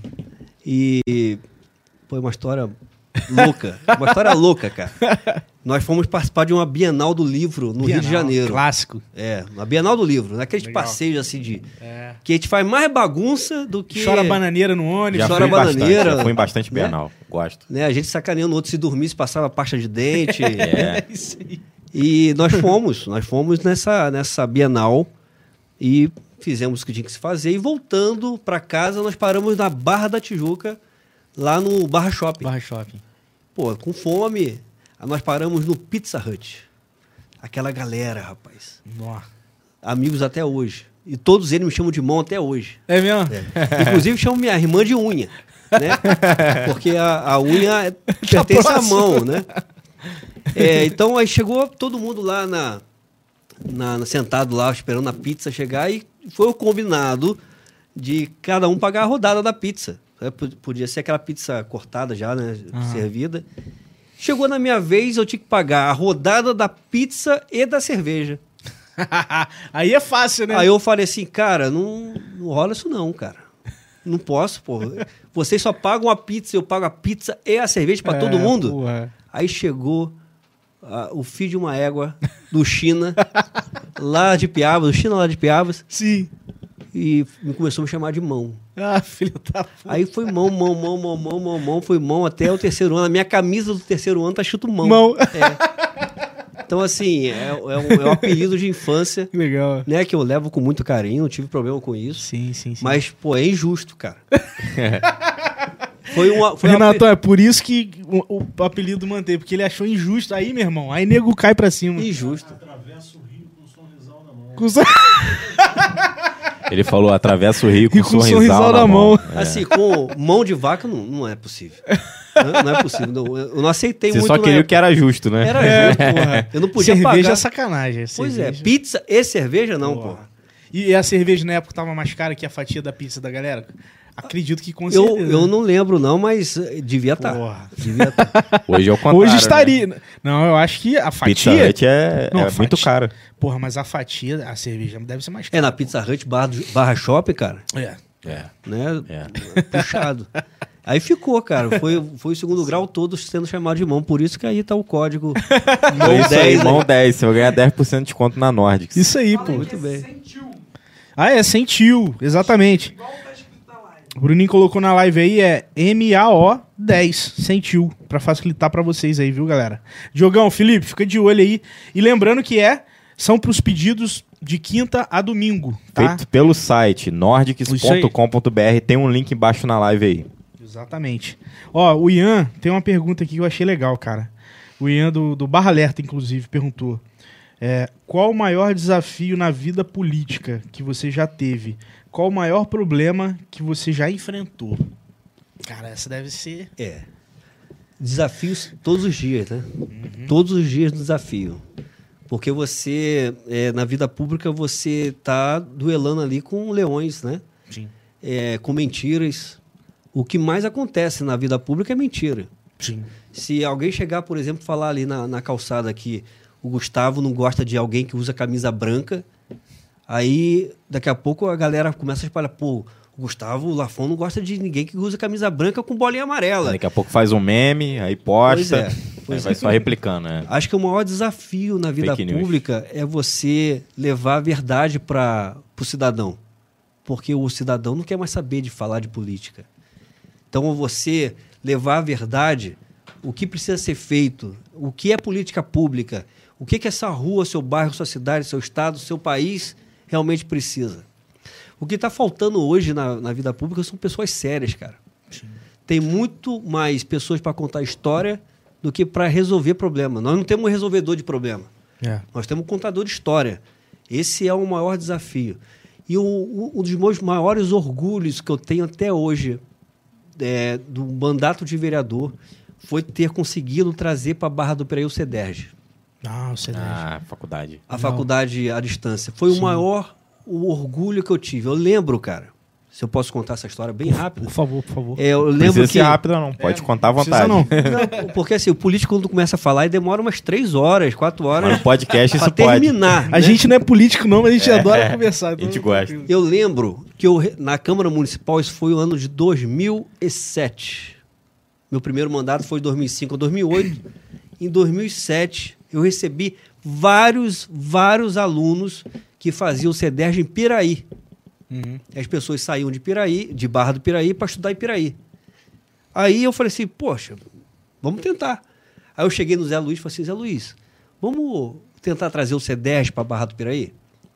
Aí eu lembro que ele deu uma, uma enrolada, porque essas coisas de Estado, esses equipamentos do Estado, é muito difícil mesmo de conseguir trazer para um município como o nosso, é, pequeno. Uhum. Geralmente eles buscam onde tem o maior apoio político. Piraí, por exemplo, tinha o maior apoio político na Ah, época tá. da região. E eu falei assim, não, cara, eu vou tentar. Eu fui no gabinete desse, não, vou tentar. Eu fiz um ofício aqui e eu vou lá no consórcio CCERG, que era na Mangueira. Cheguei lá por três vezes e não fui recebido pelo presidente do CCERG na época. Nossa, mano. Aí Né? volta. Aí volta. Voltamos. Falei assim, pô, não vou desistir desse troço, cara. Aí eu lembro que eu tinha um, um amigo, tinha não, é meu amigo até hoje, o Edilson Silva. Ele é até apresentador na, na, Bandeirantes, é, de futebol, de programa de, de futebol. Esporte. Ele era o secretário do interior do governador da época, que era o Sérgio Cabral. Uhum. Aí eu falei assim, pô, Edilson, pô, me, abre as portas pra mim lá no, no, no CEDERJ, cara. Sim. Eu preciso trazer um C10 para Barra e tal. Eu lembro que ele marcou uma reunião com a professora Mazaco. Tinha trocado naquele meio tempo Uhum. a presidência. E a- foi a professora Massaco que era a presidente na época. Eu cheguei lá, fui muito bem recebido por ela. E eu apresentei para ela assim, ó, o, o presidente, eu sou vereador Cristiano Almeida, sou de Barra do Piraí, população de 100 mil habitantes, tal, tal, tal, tal, tal. E eu quero levar um C10 para Barra. Aí eu lembro, não, que a gente precisa. Eu, eu lembro que eu ajoelhei, eu ajoelhei na frente dela. Isso não estou usando demagogia, não, hipocrisia. Se tivesse uma gravando na época, vocês iam ver.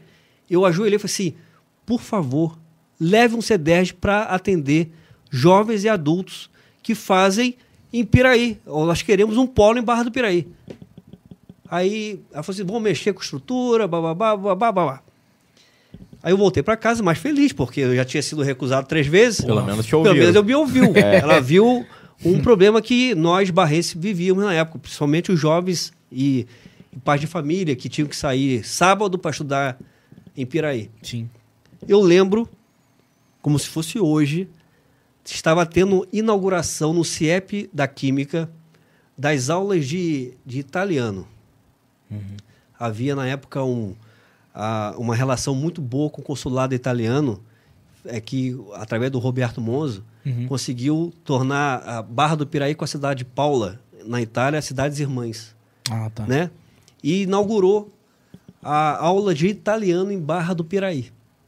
Eu estava lá, ouvindo lá a inauguração, o Zé Luiz falando. De repente, no meio do discurso do Zé Luiz, ele falou assim: o vereador Cristiano Almeida está aqui presente? Eu falei, ô, ô prefeito. Ele falou assim: olha, hoje à tarde eu estava tomando o meu banho e o governador Pezão me ligou. E o Pezão falou assim: quem é, é um vereador chato que foi no CEDERJ para pedir, pra, que foi lá no consórcio CCE e pediu o CEDERJ. Aí ele falou assim: ah, o Cristiano Almeida. Na época já era o Pezão? Não, porque a relação era de governador, ah, tanto tá. vice quanto. Né? Ah, havia, havia essa, esse carinho. Entendi, entendi. O governador era o Sérgio Cabral, uhum. mas o Pezão era o vice, mas essa relação de. essa uhum. tratativa de governador. Sim. Aí ele falou assim: o Zé Luiz falou assim: vereador, o Pezão, o governador falou, pediu para te avisar que o consórcio C10 será instalado em Barra do Piraí. Cara, foi a maior emoção que eu tive. Talvez esse seja o maior orgulho de, de uma conquista, sabe? Porque. Legal. E eu não estou falando isso da boca para fora, não. Se você for procurar os diretores mais antigos, eles vão confirmar essa história que eu estou contando. Pô, legal, né? legal. Que... Eu lembro que foi instalado no Joaquim de Macedo, não foi? Na foi, época. Foi na época do Joaquim de Macedo, depois passou lá para o Adman, né? na parte de baixo, uhum. e depois foi feita a estrutura. Eu lembro que eu não estava mais vereador, que eu tinha. Foi em 2009. A, o C10 foi transferido lá para a Secretaria de Obras. Uhum. E veio a professora Mazaco é, para fazer a reinauguração do CEDERJ naquele local, da Secretaria de Obras. E ela falou assim: Eu queria saber se o Cristiano Almeida está. Porque você é uma peça importante do CEDERJ Barra do Preto. Então, esse é uma, dentre tantas coisas que nós conquistamos, o, o, a escola, a faculdade, CEDERJ em Barra do Preto foi talvez a top. Oh, legal, foi legal, aquela legal. que você falou assim, eu cumpri realmente um papel importante para a educação de Barra sim, do Piraí. Né? Sim. Não, então, pô, assim, o, o, desafio é você ter aí que enfrentar essa... essa Vários a... nãos, né? Para poder conseguir um sim. Isso. E o maior orgulho que eu tive foi, pô. dentre tantos, o, talvez o C10 ter sido maior. E, e, e hoje ainda está funcionando? Funciona. Está pleno? Onde que está hoje? hoje está lá no, na, do, ao lado do Nilo Peçanha. Sim. Tem uma sim, estrutura sim. lá da, da Faetec, do CEDERJ. Hoje funciona bem, muito bem. Ah, lá, né? Não. Sempre quando passo de carro lá dá pra. É verdade, é verdade. É. Legal, legal. Não, muito bom. E deixa eu ver aqui. Então, vamos dar uma olhada aqui. Uh... Tem mais aqui. É bom é falar, o... bom falar Fala para as pessoas assim, ó, pode perguntar o que quiserem, eu não tenho, é? medo, não tenho medo de responder nada. de eu não tenho rabo preso, Aí, não, tenho, não tenho dívida com a polícia, não tenho, não tenho nada. A vida é um livro aberto, como diz. Inclusive o Guteira, é, um salve aí pro Guteira, Hudson Guteira, Doutor Dredd. Infelizmente estamos todos saturados de promessas e mais promessas como, como, você rege sua, como você rege sua campanha eleitoral me inspira para poder seguir os bons exemplos. Estamos nessa corrida juntos, lutando pelo certo. Que tá, tá rolando? Tá rolando uma, uma, uma pré-candidatura? Como é que tá isso aí? Conta pra gente aí. É. é, a gente assim, a gente é movido a desafio, né? Uhum. Todos nós. Quando vocês iniciaram esse programa aqui, por exemplo, vocês não, não acharam que ia chegar no patamar que chegou, mas vocês queriam que chegasse. Sim.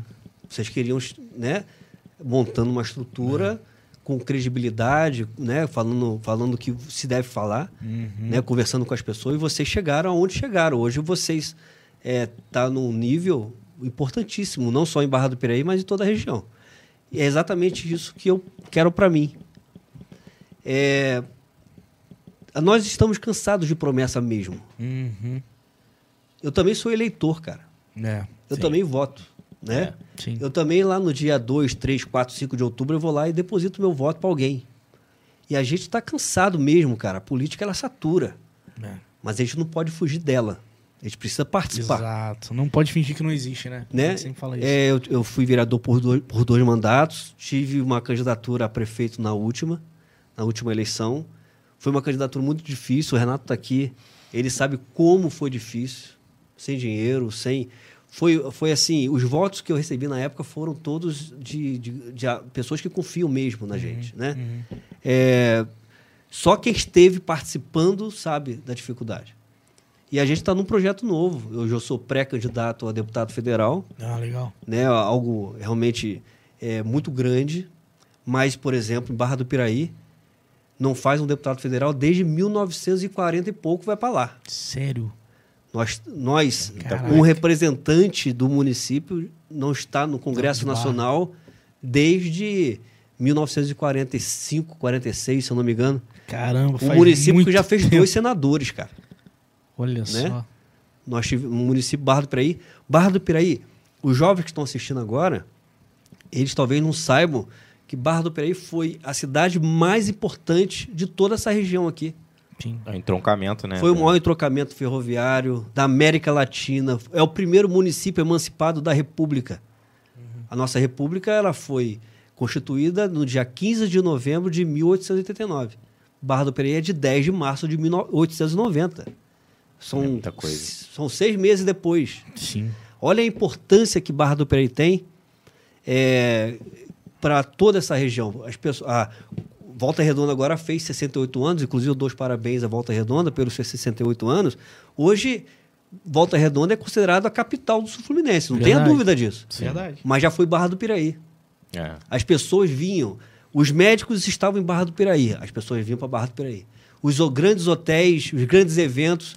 Você imagina só você ter uma exposição agropecuária inaugurada por um presidente da República.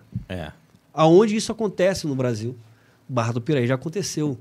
Quando a associação eh, rural era realmente valorizada. Inclusive, meu abraço pro pessoal da associação rural que, que vive realmente numa, eh, num trabalho muito duro, de braço mesmo, né, cara, para se manter aquela estrutura. Uhum. Então, Barra do Piraí foi muito importante. Então, acho que Barra do Piraí precisa voltar a esse cenário. E, e eu me coloco como um pré-candidato a deputado federal porque eu me sinto preparado para isso.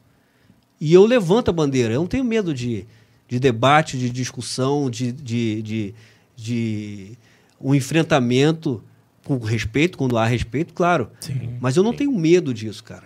Sim. Eu acho que você, para representar alguma coisa, você tem que ter coragem, tem que ter força. E eu me sinto hoje preparado para defender a minha cidade. Sim. Sim. Uma cidade que cada um de nós que estamos aqui dentro tivemos a oportunidade de ir embora. Cada um aqui Eu escolhi teve. ficar. Eu escolhi ficar. Eu escolhi ficar também, cara. Porque aqui é a nossa raiz, né? A gente precisa valorizar nossa terra, precisa, precisa val- valorizar nosso artista, Sim. precisa va- valorizar o nosso comerciário, precisa valorizar nossas empresas, precisa valorizar o barrense, cara. O barrense não pode perder sua essência. É, Esse, a gente não pode permitir que as pessoas tirem do barrense aquilo que ele mais é. Barrense, cara. Então a gente precisa retomar isso aí. E eu entrei nesse desafio. Sei que é difícil. Agora eu queria fazer uma pergunta Legal, que legal. às vezes muitos jovens também não sabem qual a função de um deputado federal. O deputado federal ele pertence ao, ao, ao lado do legislativo, assim como o vereador. Ele tem a função Propor lei. de, de propor lei, de fiscalizar o votado, né? O deputado federal ele vai também propor leis, mas de, de um nível nacional, Aham. e vai fiscalizar as ações do presidente da República. Além disso, ele vai é, abrir debate numa audiência pública, através da investigação, ele pode abrir uma CPI. Hum. E, além disso, ele tem o poder, através das emendas, De das trazer e- recursos para os municípios, para a sua base, para aquele município que, que, ele, que ele se sente confortável. E não tem aquela história que alguém vai falar assim: ah, mas o prefeito de Barra do Piraí não gosta de você. E você, como se for um deputado federal, o que você vai fazer? Eu falei assim: a minha bandeira não é prefeito, minha bandeira é Barra do Piraí. É. Se, se, se o meu hospital estiver precisando de recurso, eu vou levar recurso. Vai ter que passar pelo prefeito. Prefeito, ó, estou mandando recurso para Santa Casa. Eu estou mandando recurso para a construção de uma escola. Eu estou mandando recurso para asfaltamento de um, de um bairro. Sim. Não importa. A bandeira, esse lado de político que tem que acabar. Não é porque um não gosta do outro que você vai ter que se afastar daquele que mais precisa, que é a população. Então, é, o deputado federal ele tem as chamadas emendas impositivas, uhum. que já é previsto dentro do orçamento é, do, do, nacional, né? dentro do orçamento do, é, do Brasil, é, um, um, valor X para ser destinado ao, ao deputado. Aí o deputado, através dessas emendas impositivas, ele encaminha o recurso para o município. E, então, é, é, um papel importantíssimo, que sim. Barra não tenha muito tempo, né? É. Sim, sim. E, e assim, beleza, você exerceu como, como vereador né, durante esse tempo que, que a gente chegou a falar. É, o que, que você imagina que seja de diferença de responsabilidade? Né? Claro, a gente tem aí no, no papel a diferença né, das funções, né? o âmbito, o raio também de atuação muito maior. O que, que você enxerga como possíveis desafios que até então você não passou como vereador? Ou você acha que talvez sejam os mesmos desafios, só que numa escala maior? A função mais difícil que existe é do vereador, você sabia disso? Ah, é? É a mais difícil. Hum. Porque o vereador, ele, ele está tendo contato direto com o cidadão. Sim. É aquele cidadão que está passando por uma dificuldade. O celular do vereador vira disco denúncia. Não né? tem jeito. Ele vai no seu portão para fazer uma reclamação, ele vai no seu portão para fazer um pedido para o seu bairro, para ele. Talvez para ele também faz. Uhum. Uhum. É, é o vereador, por exemplo, que o servidor castigado, como está sendo por esse governo que nós temos aí, é, ele vai. O vereador, eu preciso fazer uma denúncia. Eu preciso fazer uma reclamação. Então, assim, o vereador talvez seja a função mais difícil. Eu até digo mais. Eu acho que todo político no Brasil tinha que passar pela, pela vereança. Uhum. Eu acho que o governador tinha que ser vereador, o prefeito tinha que ser vereador, o presidente tem que ser vereador. É um pouco uma escola, né? É a escola, cara. O vereador é a escola. Bem, aquele vereador que queira, queira fazer o trabalho de vereador, né? Uhum. Porque nós temos aí espalhado pelo Brasil, em Barra do Piraí também, um monte de vereador que não faz nada. Uhum. Ele só ocupa um espaço que podia estar sendo ocupado por um, outra, um outro vereador né? Uhum. Que, trabalhasse. Que, que, que, trabalhasse pela sua comunidade, pela sua cidade. Então, assim, um desafio como um deputado federal, eu acho que depois da escola da vereança, eu acho que ele segue leve. Uhum. É só fazer aquilo que está previsto na Constituição Federal, o que deve fazer um deputado federal, e defender a sua cidade, a sua região, o, no caso aqui o sul fluminense, né? Sim, o sim. seu estado. Isso que é o papel do, do deputado. Tem uma pergunta aqui interessante Deixa eu... Ih, acabei clicando aqui. Do Daniel Paula Souza. Qual a opinião do Cristiano sobre as prioridades em políticas públicas e o que deveria ser priorizado? Pois é, rapaz, o que está faltando hoje, eu até falei agora há pouco tempo, né? É, sobre essa questão de, de se fazer política, né? É, priorizar o básico. O que a gente vê hoje é, existe uma, uma fantasia sendo, sendo transmitida à população, isso de forma geral, tá? Uhum. É, mas o, o que precisa ser feito mesmo, política pública mesmo, aquela política pública de chão, né? Uhum. De priorizar aquilo que o povo quer. O que falta hoje, o que falta hoje é o político ouvir. É o político chegar numa comunidade e falar assim: o que vocês precisam? Uhum. Vai aparecer todas as demandas. Não dá, não dá para se fazer tudo. Sim. Você pegar tem, os principais. Você é. tem uma casa. Você mora numa casa. Aí na sua casa está tendo um problema de vazamento de, de água no telhado. o telhado está quebrado. A janela está quebrada e está tendo um vazamento de, de água na torneira. Aí você vai falar assim: ah, eu vou construir uma piscina. Isso é entendi, prioridade? Entendi, Não, não. Você... Isso a gente vive, cara. A gente Você vive isso. Em Barra hoje a gente vive isso. Então não preciso ir muito longe, né? É. Então assim, eu tenho problemas na minha casa, eu vou construir uma piscina. É. Tá faltando água, vou... Pois é, então Vou assim, comprar um carro, tá faltando água, eu vou comprar um carro, né? Qual que é a prioridade, um cara? Nós precisamos eleger prioridade. É verdade. Eu, eu para não ter minha cama molhada, eu vou consertar meu telhado. Eu, para não sentir frio, eu vou é, consertar minha janela. É. Eu, para não ter o, o, o, o desperdício do- da água, eu vou Conserta consertar minha a torneira. Isso é prioridade. Aí depois que eu resolver essas prioridades, Aí eu vejo eu construo coisa. minha piscina, cara. Sim. Isso é o básico. Isso é o básico da vida, cara. da vida, é isso que eu ia falar, né? Nem só da vida. Ainda mais pública. quando a verba pode ser usada em qualquer lugar. Né? É. Cara, eu, eu- eu- essa discussão é importante. É porque a gente já se instruiu sobre isso Eu também. fiz, eu fiz um vídeo em Piabas sobre o que está acontecendo. Todo, isso é notório, todo mundo sabe, né? Sim. É, até todo mundo. A até gente gente que mora lá em. Manaus sabe que querem construir um avião, colocar um avião em, em É. Piabas. É. Né? Porque isso virou até uma piada. Sim, né? Virou, virou meme nacional. Virou sim. meme. Eu fiz um vídeo falando sobre exatamente sobre isso. É, a gente, o que a gente percebe é que as pessoas estão com pouca informação. Quando eu postei um vídeo, teve uma pessoa que fez uma seguinte é, é, com- é, comentário. Uhum. E eu sou, eu, eu quero deixar bem claro que eu sou adepto a todos os comentários. Eu não bloqueio ninguém. Sim, eu, eu percebi. Né? Eu não bloqueio ninguém. Pô, isso é legal. Pode me xingar, pode falar mal de mim, eu vou responder sempre lá com educação. Aí essa pessoa comentou nesse meu vídeo dizendo assim: me admira você, um pré-candidato a deputado federal, não saber que a obra da, do avião é de um recurso do turismo. Aí eu falei assim: você tem certeza do que você está falando? Uhum. Porque eu vou te dizer que não tem recurso próprio do turismo É, é. para isso. Não existe uma emenda de Brasília, do Estado, para colocar um avião, as despesas da colocação de avião. Esse recurso, eu respondi para ela, esse recurso do avião é recurso do Tesouro Municipal. É o prefeito abrindo os cofres do município para fazer um translado caríssimo Sim. de quase um milhão para se colocar um avião em Piabas. Então as pessoas precisam entender. Mas só que a mentira é tanta, É. a, a, a- a facilidade de se expor à mentira é tanta, as pessoas acreditam. A- A informação que chegou pra gente foi que veio de royalties de petróleo É. e poderia ser usado em qualquer área, não necessariamente do turismo. Né? Poderia ser usado na educação. Poderia ser usada usada para de- fazer um tratamento de água, É. poderia ser usada para um tratamento de esgoto, poderia ser usada por um, Dragagem no rio. uma dragagem no rio, mas preferiu o avião.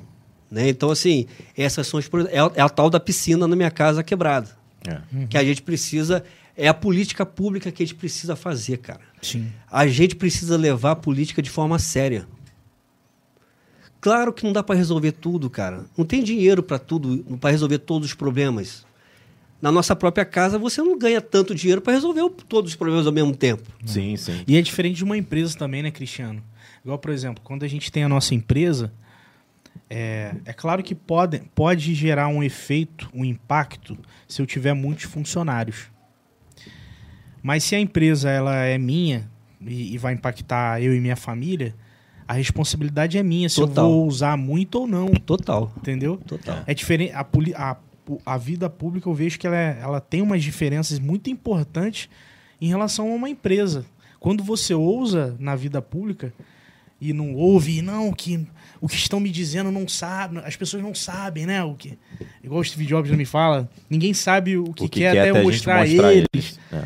Às vezes é muito sonhador quando a gente vai para a vida pública, sendo que quando tem algumas necessidades básicas lá na base da pirâmide. Vida são pública não é para né? empreender.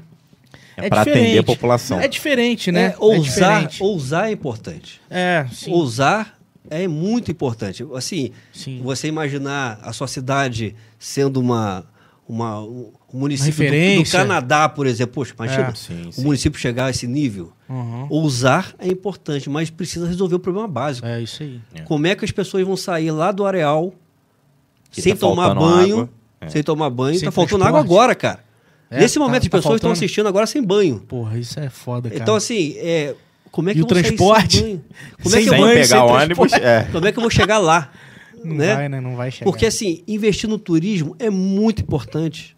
Atrai dinheiro, Uhum. atrai empresas. As pessoas, se- as empresas se instalam, né? No, dentro do município, poxa, tá investindo. Tá tendo movimento. Mas, É. mas pensar em turismo com responsabilidade. Sim. Porque assim, e como estão os moradores de Piabas que passam lá na Vila Pegas um esgoto no meio da casa delas? Então, assim, é a prioridade. A vida pública ela é difícil de se fazer, não dá para resolver todos os problemas. Eu tenho certeza que a vida de um prefeito é muito difícil. Sim. É muito. Mas ele é pago. É. Ninguém, Pago pela gente. ninguém entra na vida pública sem saber o que acontece. Sim. Ah, eu sou prefeito. Ah, mas eu não sabia. Claro que sabia, rapaz. Não adianta que a pessoa falar assim, ah, eu não sabia que era assim. Claro que sabia. Uhum. Todo mundo sabe como é que funciona. Sabe que é difícil, sabe que não tem dinheiro. Mas aí, o bom administrador é aquele que sabe usar o dinheiro. É como uma empresa. Isso, é. Nesse o caso. bom é- administrador sabe muito bem como, como é que ele vai. Eu- hoje eu compro mais camisa porque tá vendendo mais camisa. Não, tá vendendo mais calça. Então eu vou usar esse recurso para comprar mais calça. Sim, sim. Então, assim, tem que saber. Gerar recursos. e a gente né? está tá, a gente tá lidando com vidas, né? Sim. Exato. Este- Que impacta ele- diretamente. A enchente. Se tivesse tragado o rio, não, teria Ah, tanto problema quanto a gente, a gente Ô, Lafon, eu tô desde 2018 indo ao INEA pedindo o programa Limpa Rio. Desde 2018. Eu tenho comprovado isso. É, foi com o presidente, aí em 2019 fui com outro presidente, e agora, em 25 de março, com o, o presidente Fio. Uhum. É, 2019 foi o presidente Henrique Vaz. E 2018, desculpa, mas eu não vou conseguir lembrar. Pedindo o programa Limpa Rio. E em 2020, quando eu fui lá, 2019, pedi o Limpa Rio, tudo foi, pelo INEA, tudo foi planilhado. Estava tudo, tudo pronto para acontecer o Limpa Rio em 2020. Isso foi em fevereiro de 2020. Uhum. Aí chegou a pandemia. E aí paralisou Aí decretou o, o, o, o recolhimento de tudo, paralisou todos os programas do governo do estado em março de 2020 e o programa Limpa Rio também foi paralisado. Putz. Então, o programa que ia acontecer em 2020, eu fiz até vídeo, o Renato me acompanhou eh, pô, em várias inserções aí, frente ao Rio. Eu fui lá na ponte do lado de Santa Nésia, vai acontecer, tá na planilha, porque na época o, o presidente Henrique Vaz, a gente mantinha um contato, ele me apresentava ah, o, o caminho que estava sendo percorrido. Uhum. Aí acontece a pandemia, que não atrapalhou só isso, atrapalhou a vida de todos nós, né? É, sim, sim. E agora, em 25 de março desse ano, eu voltei lá, após aquela enchente do dia 18 de dezembro, Uhum. que a gente entendeu, entendeu por ser um período de verão, né? Uhum. É, nós sempre sofremos com enchente em Barra do Sim, Piraí. sim. Então, assim, o Rio Paraíba estava cheio, represou o Rio Piraí, choveu É. em Mendes, choveu em Piraí, choveu em Volta Redonda. Bem, teve enchente. Sim.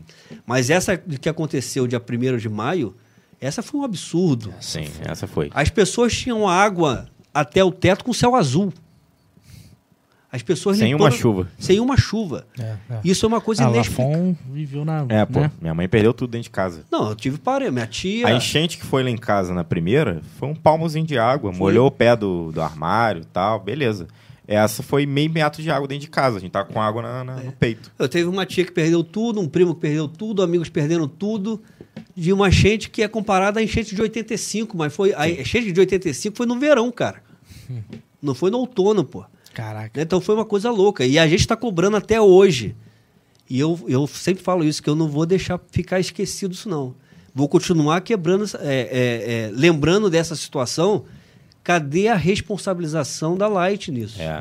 Porque até agora ela não se manifestou. Ela não disse assim, Barrenses, olha, foi muita chuva. Bem, essa é, é, deu a, é a desculpa que eles dão. Mas não explicam exatamente o que a gente precisa saber. Até quando a gente ligava pra lá, eles tranquilizavam a gente, dizendo que não ia ser Não igual ia a dezembro. acontecer, É. né? Então- Não, falaram que ia encher, mas não ia Isso. ser igual a dezembro. Eu lembro, foi no Caraca. sábado isso, né? No sábado, é, eu recebi um áudio do, do secretário do Tutuca dizendo, ó, tome cuidado porque vai subir. Eu tenho que comprovar isso que eu tô falando, tá? Tem uma mensagem aqui. Gravou? Você tem essa mensagem? Tem. Então, aí eu fiz um vídeo, né, Renato? Fiz um vídeo na época alertando o pessoal, pessoal Ribeirinho. Eu vi, eu vi. Você Eu lembra vi o disso? vídeo, aham. Lê, tomem cuidado, porque há uma, uma, uma possibilidade, at- através Uhum. do secretário do prefeito Tutuca, que se manifestou dessa forma, tal, tal, tal. Rapaz, e as pessoas esperando a enchente. O meu primo, por exemplo, lá do Parque Santana, o Gilsomar. Eu lembro que até madrugada a gente se comunicava. E aí, como é que tá? Sim, tá sim. subindo. Não, e o pessoal ligava pra lá, te ligava pra Defesa Civil e eles falavam, davam a mesma notícia. Aí, cara, aí 11h30, meia-noite, assim, antes de dormir, falei assim, e aí, cara, não, chegou aqui na minha porta, mas tá tudo tranquilo, pô, já subi tudo. E ele tem um lava-jato lá, já subi tudo. Caraca. Quando deu 6 horas da manhã, eu acordei com o áudio dele, ele falou assim, primo, perdi tudo. Putz. Até aquilo que ele tinha ali colocado no É, alto. Sim, Nossa, porque quando decidiu cara. subir, foi uma velocidade, tipo, não Demais. teve o que fazer. Aí eu lembro que eu Nossa. falei assim, pô, não- isso não pode ficar assim. Eu fui até na muqueca lá, não conseguia passar, eu falei assim, eu vou, eu vou procurar quem pode ajudar. Aí eu fui, no domingo mesmo, seis e meia da manhã, eu fui atrás do deputado federal Auro Ribeiro Sim. para ver o que podia ser feito. Aham. Era tudo muito assim, ninguém sabia o que estava acontecendo, cara. É, é, é. Os moradores acordaram com água na- no teto. Então a gente tenta ajudar de alguma forma, né? Tenta contribuir. Teve gente que perdeu a casa, né? A Ali gente na. perdeu tudo, cara. Aqui em Vale ali, aquelas casas todas caíram lá pra dentro do rio lá. É, tem gente que perdeu muito, muita coisa. E assim, quem, e quem perdeu, Cristiano, assim, eu já ouvi falar que é, tem pessoas que podem recorrer a, a recursos para poder recuperar as coisas que perderam. Aí eu não sei se esse recurso é, é ou com a Light através de processo, ou então é público. Você sabe de alguma coisa? Quem perdeu, como é, se ela consegue ajudar, ter algum benefício? É, essa, essa pergunta é importante porque tem muita gente assistindo agora que está passando por esse problema. Sim. No dia 2 de maio, o governador Cláudio Castro Uhum. emitiu um decreto onde criou o programa Recomeçar para aquelas famílias afetadas por algum problema é, de, de ordem natural. Aham. Seja enchente, seja deslizamento. Esse programa foi muito baseado no que aconteceu em, em Petrópolis, Hum, ah, aquele deslizamento. É, foi. Mas aí, como se, se trata de fenômenos naturais, então todo fenômeno natural é um desastre. Sim. Sim. Então foi feito esse, emitiu esse decreto no dia 2 de maio para criando o programa Recomeçar. E, tinha, e tem muitos critérios. É, é até importante frisar isso, porque, infelizmente, nem todos que foram afetados terão direito a receber o recurso. Caramba. O valor é único de 3 mil reais. Uhum. Só pode receber esse recurso, a, a renda per capita, ou seja, por pessoa, até meio salário mínimo, ou uma renda familiar até três salários mínimos. Uhum. E essa pessoa tem que estar inscrita no programa é, do programa do governo federal, né? É, e muitos não, não conseguem entrar nesse programa porque ele foi criado para atender pessoas pobres e muito pobres Extrema pobreza. de extrema pobreza. Entendi. E, né? e, e no dia 4 de maio, eu lembro porque eu fui em Vassoura fazer doação de sangue, é, eu fiz um vídeo de lá, lá da, do- da universidade, Uhum. onde faz a doação de sangue lá, eu fiz um vídeo explicando sobre essa questão do recomeçar. Ah. Aí que começou a, a repercutir, né? Nós tivemos um atraso do governo municipal, Uhum. é, não culpo nem os servidores, né? É, os servidores sempre tem alguém por cima, hierárquico, né? Sim. Se a gente tem um- uma direção ruim, é, o servidor não tem culpa de nada. Eu tô dentro do ônibus, mas se o motorista entrar no buraco, eu vou pular junto. Você vai pular junto. É. Então, assim, houve um atraso muito grande nessa, nessa, nessa abordagem a essas pessoas que sofreram com essa, com essa enchente do dia 1 de maio. É, demorou bastante, eu até continuei cobrando isso. Está demorando, está demorando, está demorando. Fiz alguns vídeos falando sobre isso, Uhum. mas parece que já está alinhado com o governo do Estado Uhum. Para que as pessoas cadastradas é, no, no- no programa, no programa federal, eles possam, possam receber esse recurso. Ainda está engasgado, Uhum. ainda está engasgado, mas eles terão o direito de receber esse recurso, o valor único de 3 mil, e só pode ser usado para a compra de, de móveis Sim. Ou a reconstrução da sua casa ou algo re- relacionado a ela, a família. Ela não pode, por exemplo, usar, pegar esse dinheiro e gastar no boteco tomando cerveja. Sim, Sim. sim. Até porque ela vai precisar prestar conta desse Ah, recurso. tem a prestação de Ah, contas. tem. Perfeito. E como que a pessoa se cadastra? Por exemplo, uma pessoa, às vezes, de extrema pobreza, acessa? não vai ter internet, às vezes, não vai ter um computador. Como é que ela faz? Ela É. pode procurar a prefeitura? Como que é? Isso, ela, ela tem que ser encaminhada ao CRAS, Ah, né? Ou assistência social, onde a equipe lá, que é muito competente, né? Vai, ajudar nessa vai parte. ajudar a fazer o cadastro dessas famílias para poder, se poder, receber o recurso do, dos, tre- dos 3 mil reais. Porque é aquilo que eu te falei, nem todos, infelizmente, vai conseguir entrar dentro desses requisitos básicos para receber o, o programa, né? Caraca, é bem, é, tá bem restrito mesmo, né? É, é complicado, É, é, complicado. Mas se tem alguém ouvindo ou algum conhecido. Mas eu acho que uma empresa, Vale a, a pena. empresa também tinha que se responsabilizar, né? Assim como do queimam uma geladeira por pique de, pico de luz, quando né, que você pede ressarcimento do seu material elétrico. Eu acho que também tinha que rolar alguma coisa nesse sentido.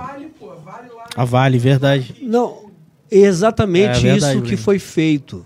É, eu sou advogado. Uhum. Eu não posso entrar com um processo só porque aconteceu um fato. Sim. Eu preciso ter provas Hum. que comprovem que aquele fato não foi cometido por mim, e sim por uma empresa. Um exemplo, eu vou na loja de eletrodoméstico, aí eu comprei uma geladeira. Aham. A geladeira deu problema.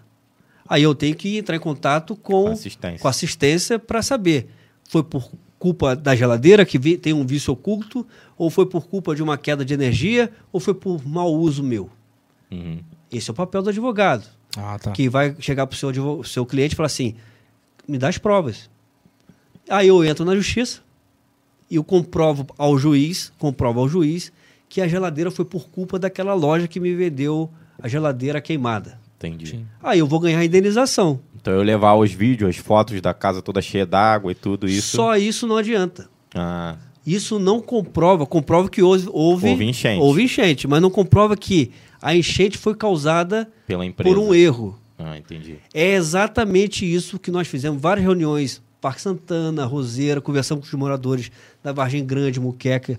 As- essas áreas que foram afetadas, exatamente nós é, fomos até elas para saber assim, nós vamos responsabilizar a empresa Light, mas nós não podemos fazer isso a qualquer maneira. É, tem que ter prova. Tem que ter prova, porque senão volta ao contrário, vira ao contrário. Sim. Deve ser até difícil pra população quando ela ouve isso de você explicando, né? Exatamente, falar a Eles devem verdade. até achar que. É porque pô, o ônus da prova Cristiano, cabe não a é quem acusa. Se você acusa, você tem que apresentar as suas Mas provas. olha só, É. eu como advogado, se eu entro com a ação, eu vou ganhar dinheiro, cara. Não é verdade? Sim. Pô, tem uma população inteira do Parque Santana, um bairro que eu amo. Aí eu vou assim, eu vou recusar entrar com a ação?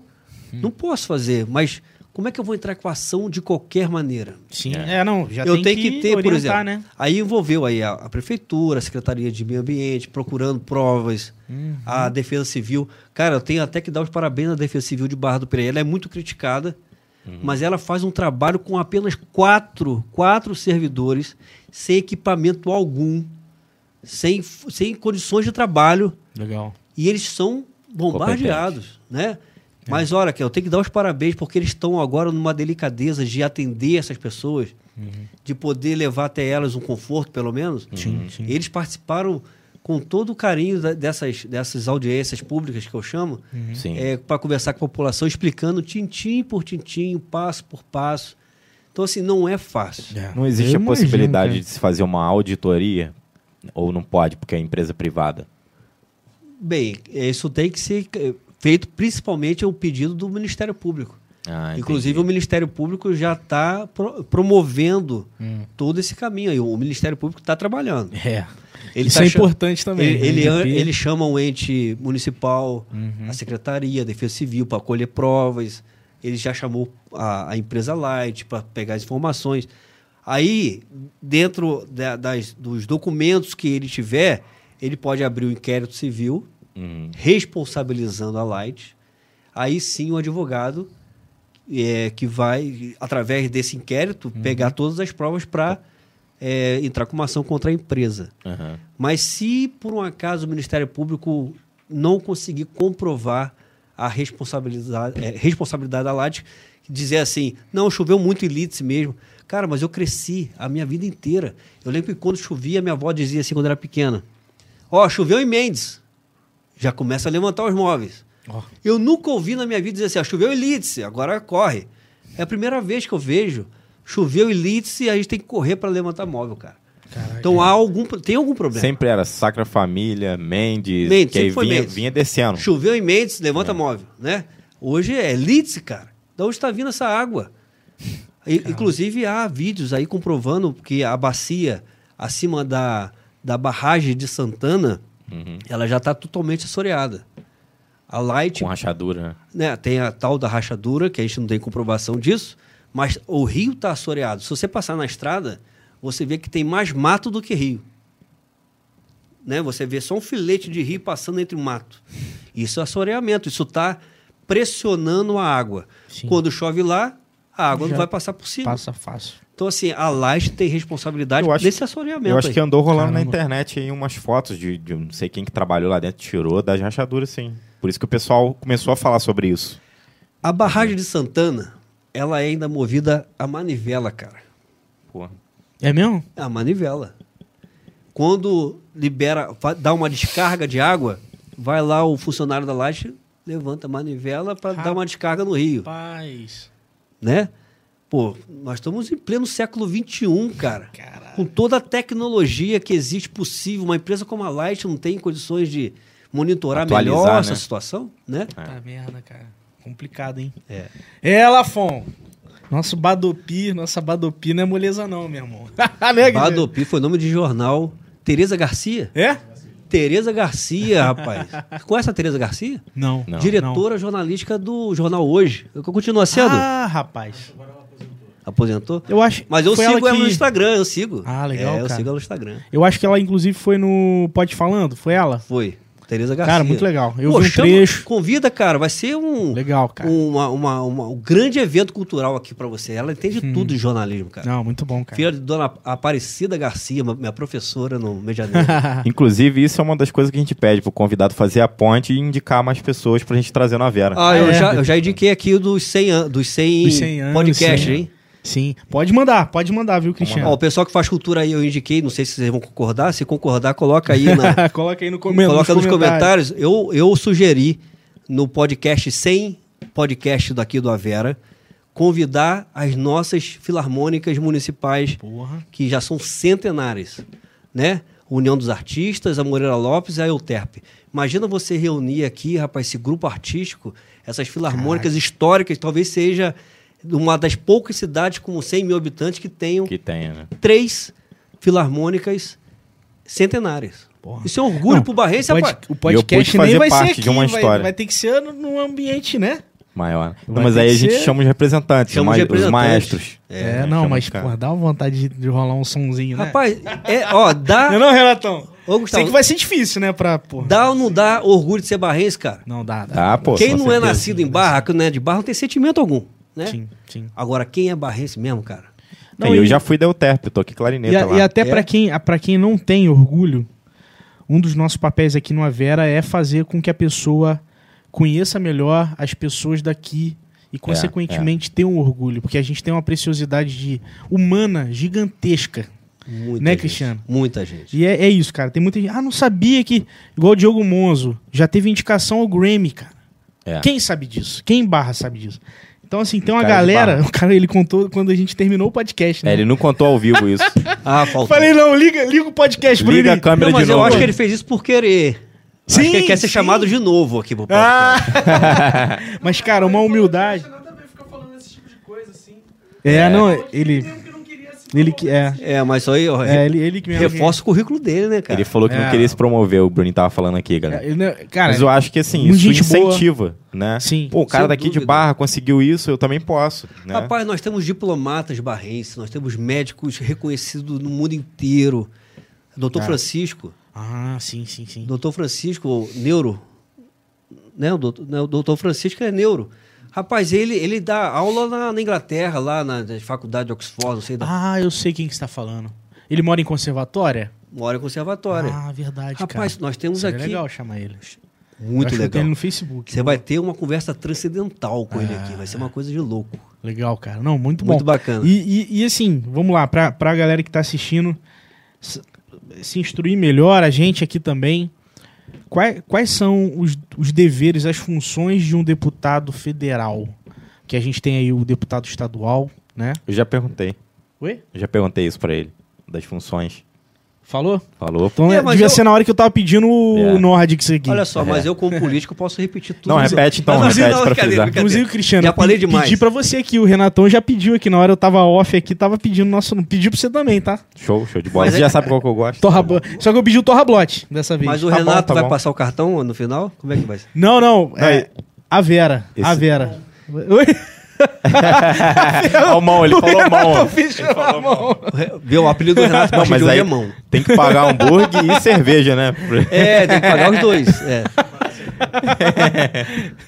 Mas olha só, a função Mas- do, vereador, do deputado é igual de um vereador, né? Sim. Só para resumir, que eu já falei realmente. É, o- mas- é o vereador, só que num raio maior. É, você, Perfeito. o vereador, ele cria leis para o município, um deputado federal, ele vai criar leis para o Brasil. Tá. E fiscalização também. Fiscalização, você, em vez de fiscalizar, é, o vereador fiscaliza o prefeito, o deputado fiscaliza o presidente. Uhum. Sim, né? sim. Então é assim, é uma função importantíssima, cara. Não, legal. E, e assim, é, igual, por exemplo, o deputado federal tem uma divisão de todos os eleitos, todos os, o- o- os deputados. Vamos lá, começou o ano, todo mundo eleito e tal. Como é que funciona? é, tem uma divisão de BRICS, de regiões. Por exemplo, Cristiano, você vai cuidar do Sul Fluminense. Ou então você vai estar. é claro que você vai trabalhar em cima da elegeu, região onde, onde talvez tenha mais base. conhecimento da sua base. É. Isso. Tem, tem formalizado essa divisão ou não? Vai muito realmente de cada um, do conhecimento que se tem. Assim como o vereador não é vereador de bairro, Uhum. não é vereador de distrito, Sim. ele é vereador de um município, um deputado federal, ele não é deputado de Barra do Piraí. Ele é deputado dos 92 municípios. Sim. Se um prefeito lá de Campos fizer um contato assim, deputado, pô, vem aqui, estou precisando de uma, uma emenda para conseguir um benefício para o meu município de Campos. O deputado ele vai lá e vai cumprir o seu papel. Né? Então, assim, não tem, não está fechado. Agora, ele com certeza, um deputado, ele vai trabalhar mais para uma região onde ele teve um- uma, uma aceitação maior. Né? Eu, por exemplo, vou te dar um exemplo como vereador. Nessa última eleição, eu tive um voto em São José do Turvo. Um voto. Eu sei de quem é o voto. um voto, caraca. Eu tive um voto em São José do Turvo. Mas eu trabalhei os quatro anos em São José do Turvo. Pô, legal, legal. Eu poderia dizer assim: ah, É. pô, só tive um voto lá, cara. Sim, pra que, que sim. eu vou voltar lá? É uma hora de carro de, de Dorândia. Porque ele sofre com a estrada lá, né? É, Sim. sofrem. Mas eu eu fui. Se não, se não fui assim, todo mês, de dois em dois meses eu tava lá. Ah, legal. Pedindo algo pro posto de saúde, pedindo um. é Porque o, o vereador ele pode pedir. Ele pode chegar assim: Ô prefeito, tá faltando um médico no, no posto de saúde. Sim, Aí ele faz isso através das indicações. sim. Então eu fazia isso, ia lá no, no- em São José do Turvo, que todo mundo esquece, mas eu cumpri com apenas um voto. Pô, legal. Então, legal. assim, o deputado, ele não pode deixar de ir a Campos, eu dei exemplo de Campos, por exemplo, que está longe, é lá no norte do estado, Aham. dizer assim, ah, não tive voto lá, não vou lá. De maneira alguma, cara, ele é representante do estado. Sim. Ou seja, ele, ele, na verdade, o trabalho que ele vai fazer não é baseado no saldo que ele teve de votos em cada região, e sim nas áreas onde ele tem conhecimento e pode gerar impacto né, de trabalho. Gustavo, teoricamente é isso, Uhum, mas na prática é bem diferente, né? uhum. Tem uns que vão, tem alguns eleitos que vão trabalhar somente a, a base deles. Uhum. Isso é uma questão de escolha, é questão Sim. de política é, pessoal dele. Ah, tá. Ah, eu quero só fazer por Barra do Piraí. Bem, é a escolha dele. Uhum. Ele, é- é- ele, ele, ele pensa dessa forma, mas se ele quer realmente fazer política pública, nós falamos sobre isso, Aham. de verdade, e está lidando com vidas, com pessoas, ele não pode pensar apenas nesse nicho, tem que pensar Perfeito. no No total, ângulo aberto, em é. todos, né? Não, E legal, qual a legal. diferença do federal pro estadual? A todos, né? O federal, ele você vai estar lá dentro do Congresso Nacional. É, o nosso Congresso Nacional ele é bipartido, né? Tem o Senado Federal e tem o- a, a- a Câmara dos Deputados, né? Sim. Então você tem a sua vida voltada em Brasília. Aham. E o deputado estadual, ele está na LERJ, vou falando de Barra do Pereira, ele está nas suas assembleias legislativas pelo, pelo Bra- Brasil, em cada Ah, estado. tá. Entendi. E ele vai trabalhar as políticas públicas vindas aí do, do governo do estado. Ah, Ah, sim. tá. Entendi. O deputado estadual é o governo do estado Então o eles se deputado comunicam. federal, o governo federal. Então se comunicam também entre Totalmente. si. Ah, A, a comunicação é, é- é total. A de um vereador com o deputado federal, de um vereador com o deputado estadual. Porque o vereador, como eu falei, é que é a função mais importante, mais difícil que tem. Ele, quando, quando quer trabalhar, ele chega para o deputado estadual e fala assim: Poxa, eu estou precisando que a, de uma reforma na escola. Uhum. Você tem como mandar uma emenda do Estado para que possa fazer essa, essa reforma? Entendi. Aí ele Caraca. chega pro deputado federal e fala assim: Ô deputado, pô, você está em Brasília, olha por nós, é onde está o maior recurso, né? Aham. estou precisando do asfaltamento na minha rua.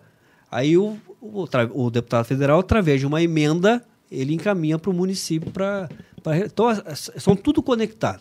Eu até digo assim: é, nós temos divisão de poderes. Eu sempre gosto de explicar. Nós temos o executivo, que faz obra, temos o legislativo, que Faz as leis. faz as leis e fiscaliza, e temos o judiciário formado pelos juízes e desembargadores que aplicam a lei. Os poderes, eles são harmônicos, mas eles são independentes.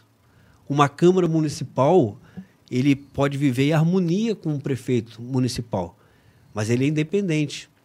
Um vereador, por exemplo, ele tira o prefeito do cargo, mas o prefeito não tira nunca um vereador do cargo. Ah, é? É, porque o vereador foi eleito. Caraca. Foi através do sufrágio, do voto direto ali na urna. Porém, se um prefeito comete uma irregularidade, responsabilidade. um crime de responsabilidade O vereador e um fiscaliza. vereador fiscaliza Ah. e comprova que há o crime, ele tira o prefeito. Assim como o deputado estadual tira o governador, é assim como o deputado federal tira um presidente. Nós já tivemos aí vários impeachments aí. Sim, faz uma denúncia no Ministério Público. Ou seja, o vereador não trabalha pro prefeito, ele trabalha pro povo. Isso. Certo? Você resumiu tudo, cara. Um prefeito não pode influenciar numa decisão de vereador. O vereador é unânime. Ele é supremo. Sim. Talvez seja a função mais importante de uma democracia. Estou dizendo não só o vereador, mas o legislativo. Ele que decide a vida. É ele que vai, através das suas leis, decidir o que um governo vai fazer. É ele que, através das suas leis, vai decidir como o juiz deve aplicar a lei. Olha a importância de um legislativo, com responsabilidade, com realmente com coragem, com coerência, né? criar leis para realmente beneficiar.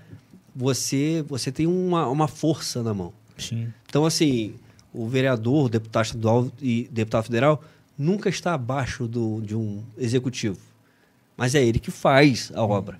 É ele que vai construir a escola, é ele que vai construir um posto de saúde. Entendi. É o prefeito, o governador e o presidente que vai asfaltar a rua, não é o legislativo. Porém, você vai fiscalizar a aplicação daquele recurso ali. Perfeito. É muito importante o papel. Ah, ah. Não, e, e serve até como uma reflexão, né? Igual a gente. Pode ser que quem está assistindo já ouviu isso alguma vez na vida, mas é bom reforçar, É. né? Dessa importância, dessa divisão, o papel de cada um. Ontem, ontem, ontem eu vi uma, um comentário numa publicação. É, alguém, alguém repostou uma, uma figura minha como um pré-candidato a deputado federal e alguma pessoa escreveu assim: Ah, ele como vereador não fez nada. Né? Aí eu, eu me sinto assim na responsabilidade de responder com toda a educação, claro. Eu falei assim: eu respondi, você me permite te explicar o que, que um vereador faz? Ah, eu já sei o que faz. Aí eu, eu falei assim, não, mas mesmo assim eu prefiro é, te responder. Aí eu expliquei exatamente isso que estou falando aqui. O vereador faz isso. Inclusive eu falei, olha, eu sou autor de várias leis. Uma delas eu citei.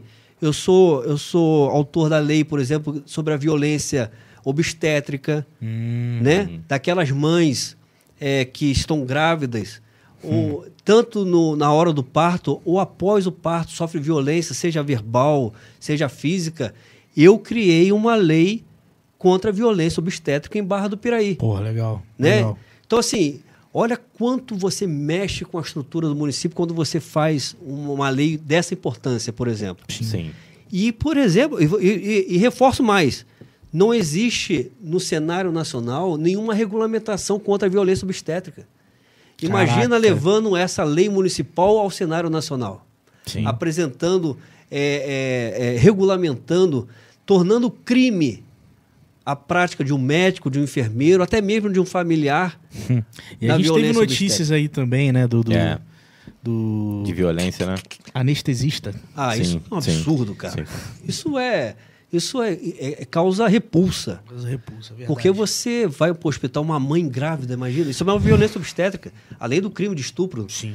É, imagina uma mãe, rapaz, o sonho dela ali na mesa de cirurgia, tendo seu filho, você ser abusado, rapaz. Porra, pelo amor de Deus. O mundo tá doente, cara. Tá, a sociedade está doente.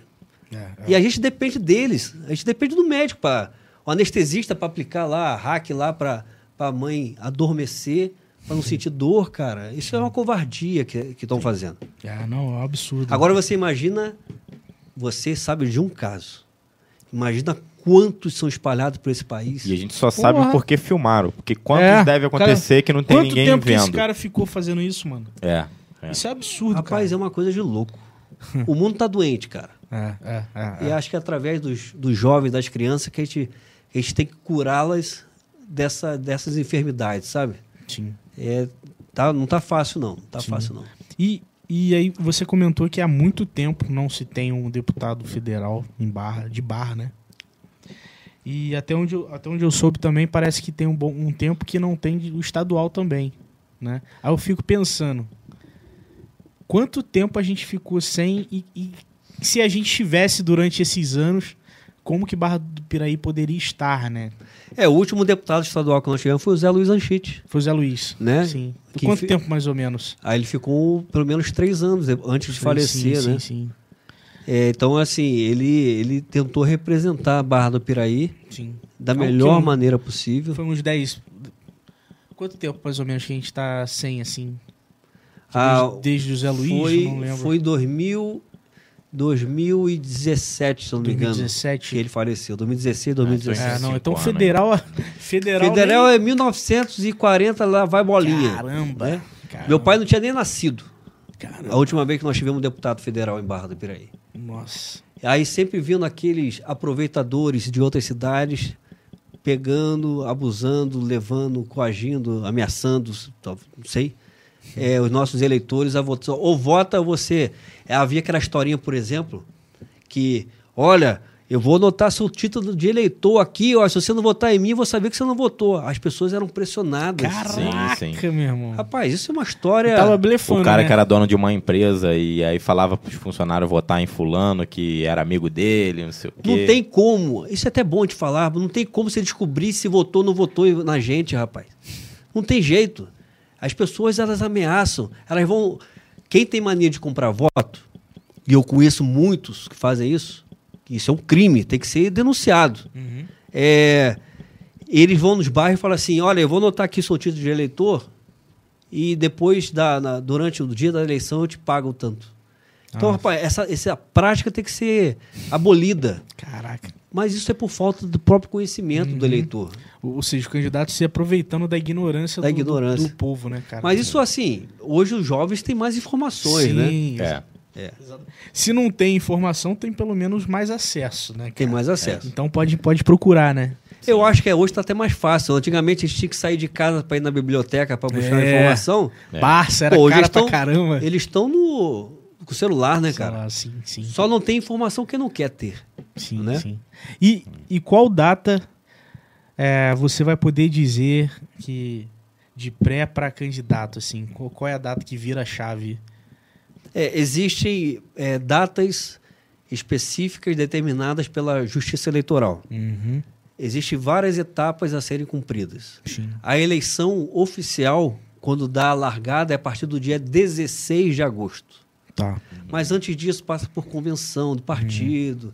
Existe todo um processo ainda é, até lá, né? Uhum. Mas a oficial vai do dia 16 de agosto e vai até o dia 2 de outubro, que 2 de é a data de- da eleição. São 45 dias de, de eleição, Uhum. né? E aí, durante essa janela, que realmente vai se poder falar sobre propostas de trabalho, né? Porque parece que até então não, não se pode. Não, falar sobre proposta pode ser falado. Pode.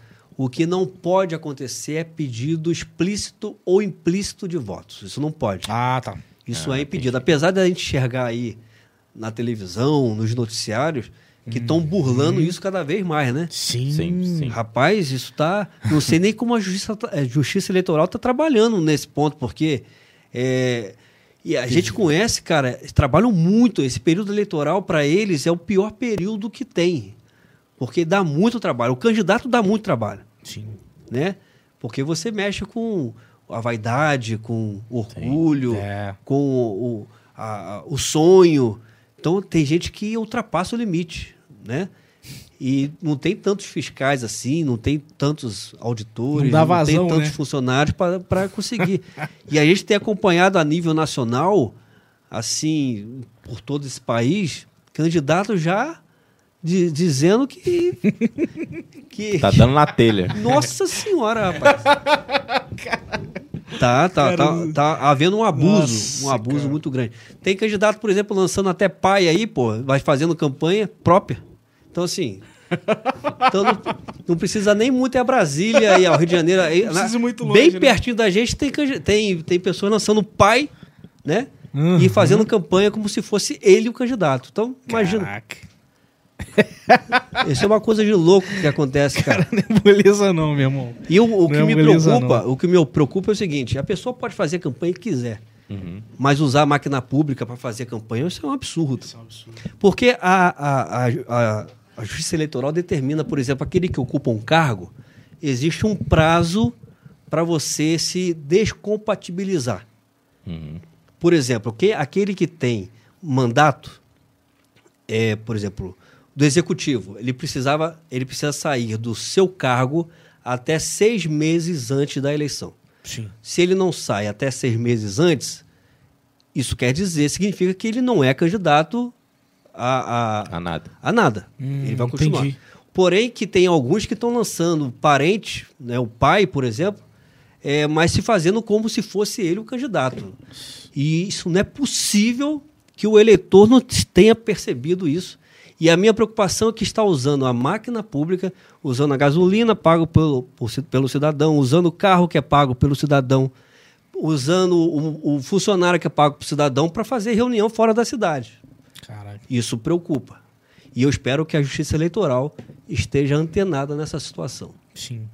E, e os vereadores também, né? É, seria bom, né? Não é? Não é? seria bom. Seria assim, bom. vamos lá, né? Pelo menos um, um, um vereador eu sei que tá, tá olhando. É, a gente sabe quem trabalha e quem não A trabalha. gente sabe, a gente sabe, a gente sabe. Isso aí, galera. Ó, tem muitos comentários, mas vamos, vamos fechar pra gente comer aquele Nordics. Vamos Opa. sim, vamos sim. Gostaria de agradecer pela explicação, pelo papo, Porra, au- por aula de contar a política, história. Política pública. E a galera, bom, a cara. gente não leu todas as perguntas, galera, porque é muita coisa, não tem como, e aí tem um superchat aí se você quiser que a gente tivesse lido. Mas a gente sempre sorteia umas perguntas, a gente leu algumas coisas aqui hoje. Foi muito importante, eu acho que a gente tem que se instruir, tem que participar mais da política como eleitor mesmo, na hora de É. você escolher o seu voto, é, pensar que aquilo vai influenciar na vida do seu filho, na escola do seu filho, no ônibus que quebra, em tudo, na água que falta, então é isso. Verdade. Agradecer mesmo, obrigado aí por ter vindo dar esse papo com a gente. O Lafon, Gustavo e Bruninho, só te falar. é, a honra é toda minha. Eu sou um eterno aprendiz. Eu não sei de todas as coisas. Mas ao longo dos meus 44 anos de idade, a gente já aprendeu um pouco. E eu sempre digo que errar, nós vamos sempre errar. Nós vamos errar até os 100 anos de idade. Mas hoje, eu, eu penso que eu não vou errar de erro antigo. Sim, sim. A gente não pode, né? A gente não pode. Ah, Repetir mas erro, falhar né? é humano. Sim, falhar é humano, mas é você reforçar o erro toda vez, isso é uma idiotice, né? Sim. sim. Então, assim, eu vejo que errar eu vou sempre errar, mas eu não erro, não erro de erros antigos. Por isso que eu aprendo cada vez mais. O que nós tivemos aqui hoje foi um aprendizado. A gente, vai, a gente trocou conhecimento aqui. Entendi. E a melhor coisa é trocar conhecimento com aquelas pessoas mais simples. É elas que passam para a gente uma, necess- uma necessidade, uma dificuldade. Então, assim, eu continuo aprendendo, quero continuar aprendendo e eu quero muito agradecer a vocês por essa oportunidade. Valeu, Talvez assim seja é, hoje, com toda certeza, um local que todo barrense gostaria de estar. Conversando com vocês, batendo um papo. É, isso para mim é um privilégio. Eu vou carregar isso para sempre no meu coração como uma grande oportunidade. Tamo junto. Tamo junto, Obrigado aí a vocês, a, a todos aqui que assistiram, a paciência, né, de, de ouvir, porque falar de política hoje é muito difícil. né? E tá aberto para outros políticos também, tá, gente? É porque às vezes quando a gente traz um aí fala, ah, tá defendendo fulano, tá defendendo... Não, tá Não, aberto, é, muito tá aberto para qualquer político, só que alguns não querem vir. É isso é democracia. É. Isso é democracia. Isso é Eu acho que democracia. quando você dá oportunidade para todos, você está você tá exercendo, além da cidadania, a democracia. É isso aí. Até porque eu e o Gustavo, a gente quando traz alguém, não é por defesa, a gente também mora em Barra, a gente sabe dos problemas, né? a Sim, gente quando claro, vai pô, votar, a claro. gente pensa, pô, tá acontecendo tal coisa em tal bairro, no meu bairro tá assim, tá assado, então é isso. Nós sabemos de todos os problemas, cara. É. Nós estamos. Eu volto a falar o exemplo da casa. Nós conhecemos o problema da nossa casa. Sim. Nós conhecemos o problema da nossa família. A casa é Barra do Piraí e a família é o Barrense. É. Verdade. Nós sabemos, sentimos isso o tempo todo. Muito bom, Cristiano. Brigadaço. E é isso. Valeuzão. E todo mundo que assistiu até agora, nosso muito obrigado. Se inscrevam. E temos aí pessoas incríveis toda semana. E semana que vem. Ah, semana que vem, vou, vou- já divulgar. Já dá o spoiler aí, então. Vai ser a Carol. A, Car a Carol é uma influencer de Valença, cara. Mas não é qualquer influencer, ela é influencer de Umbanda. Ela defende bacana, a religião hein? dela, defende a cultura.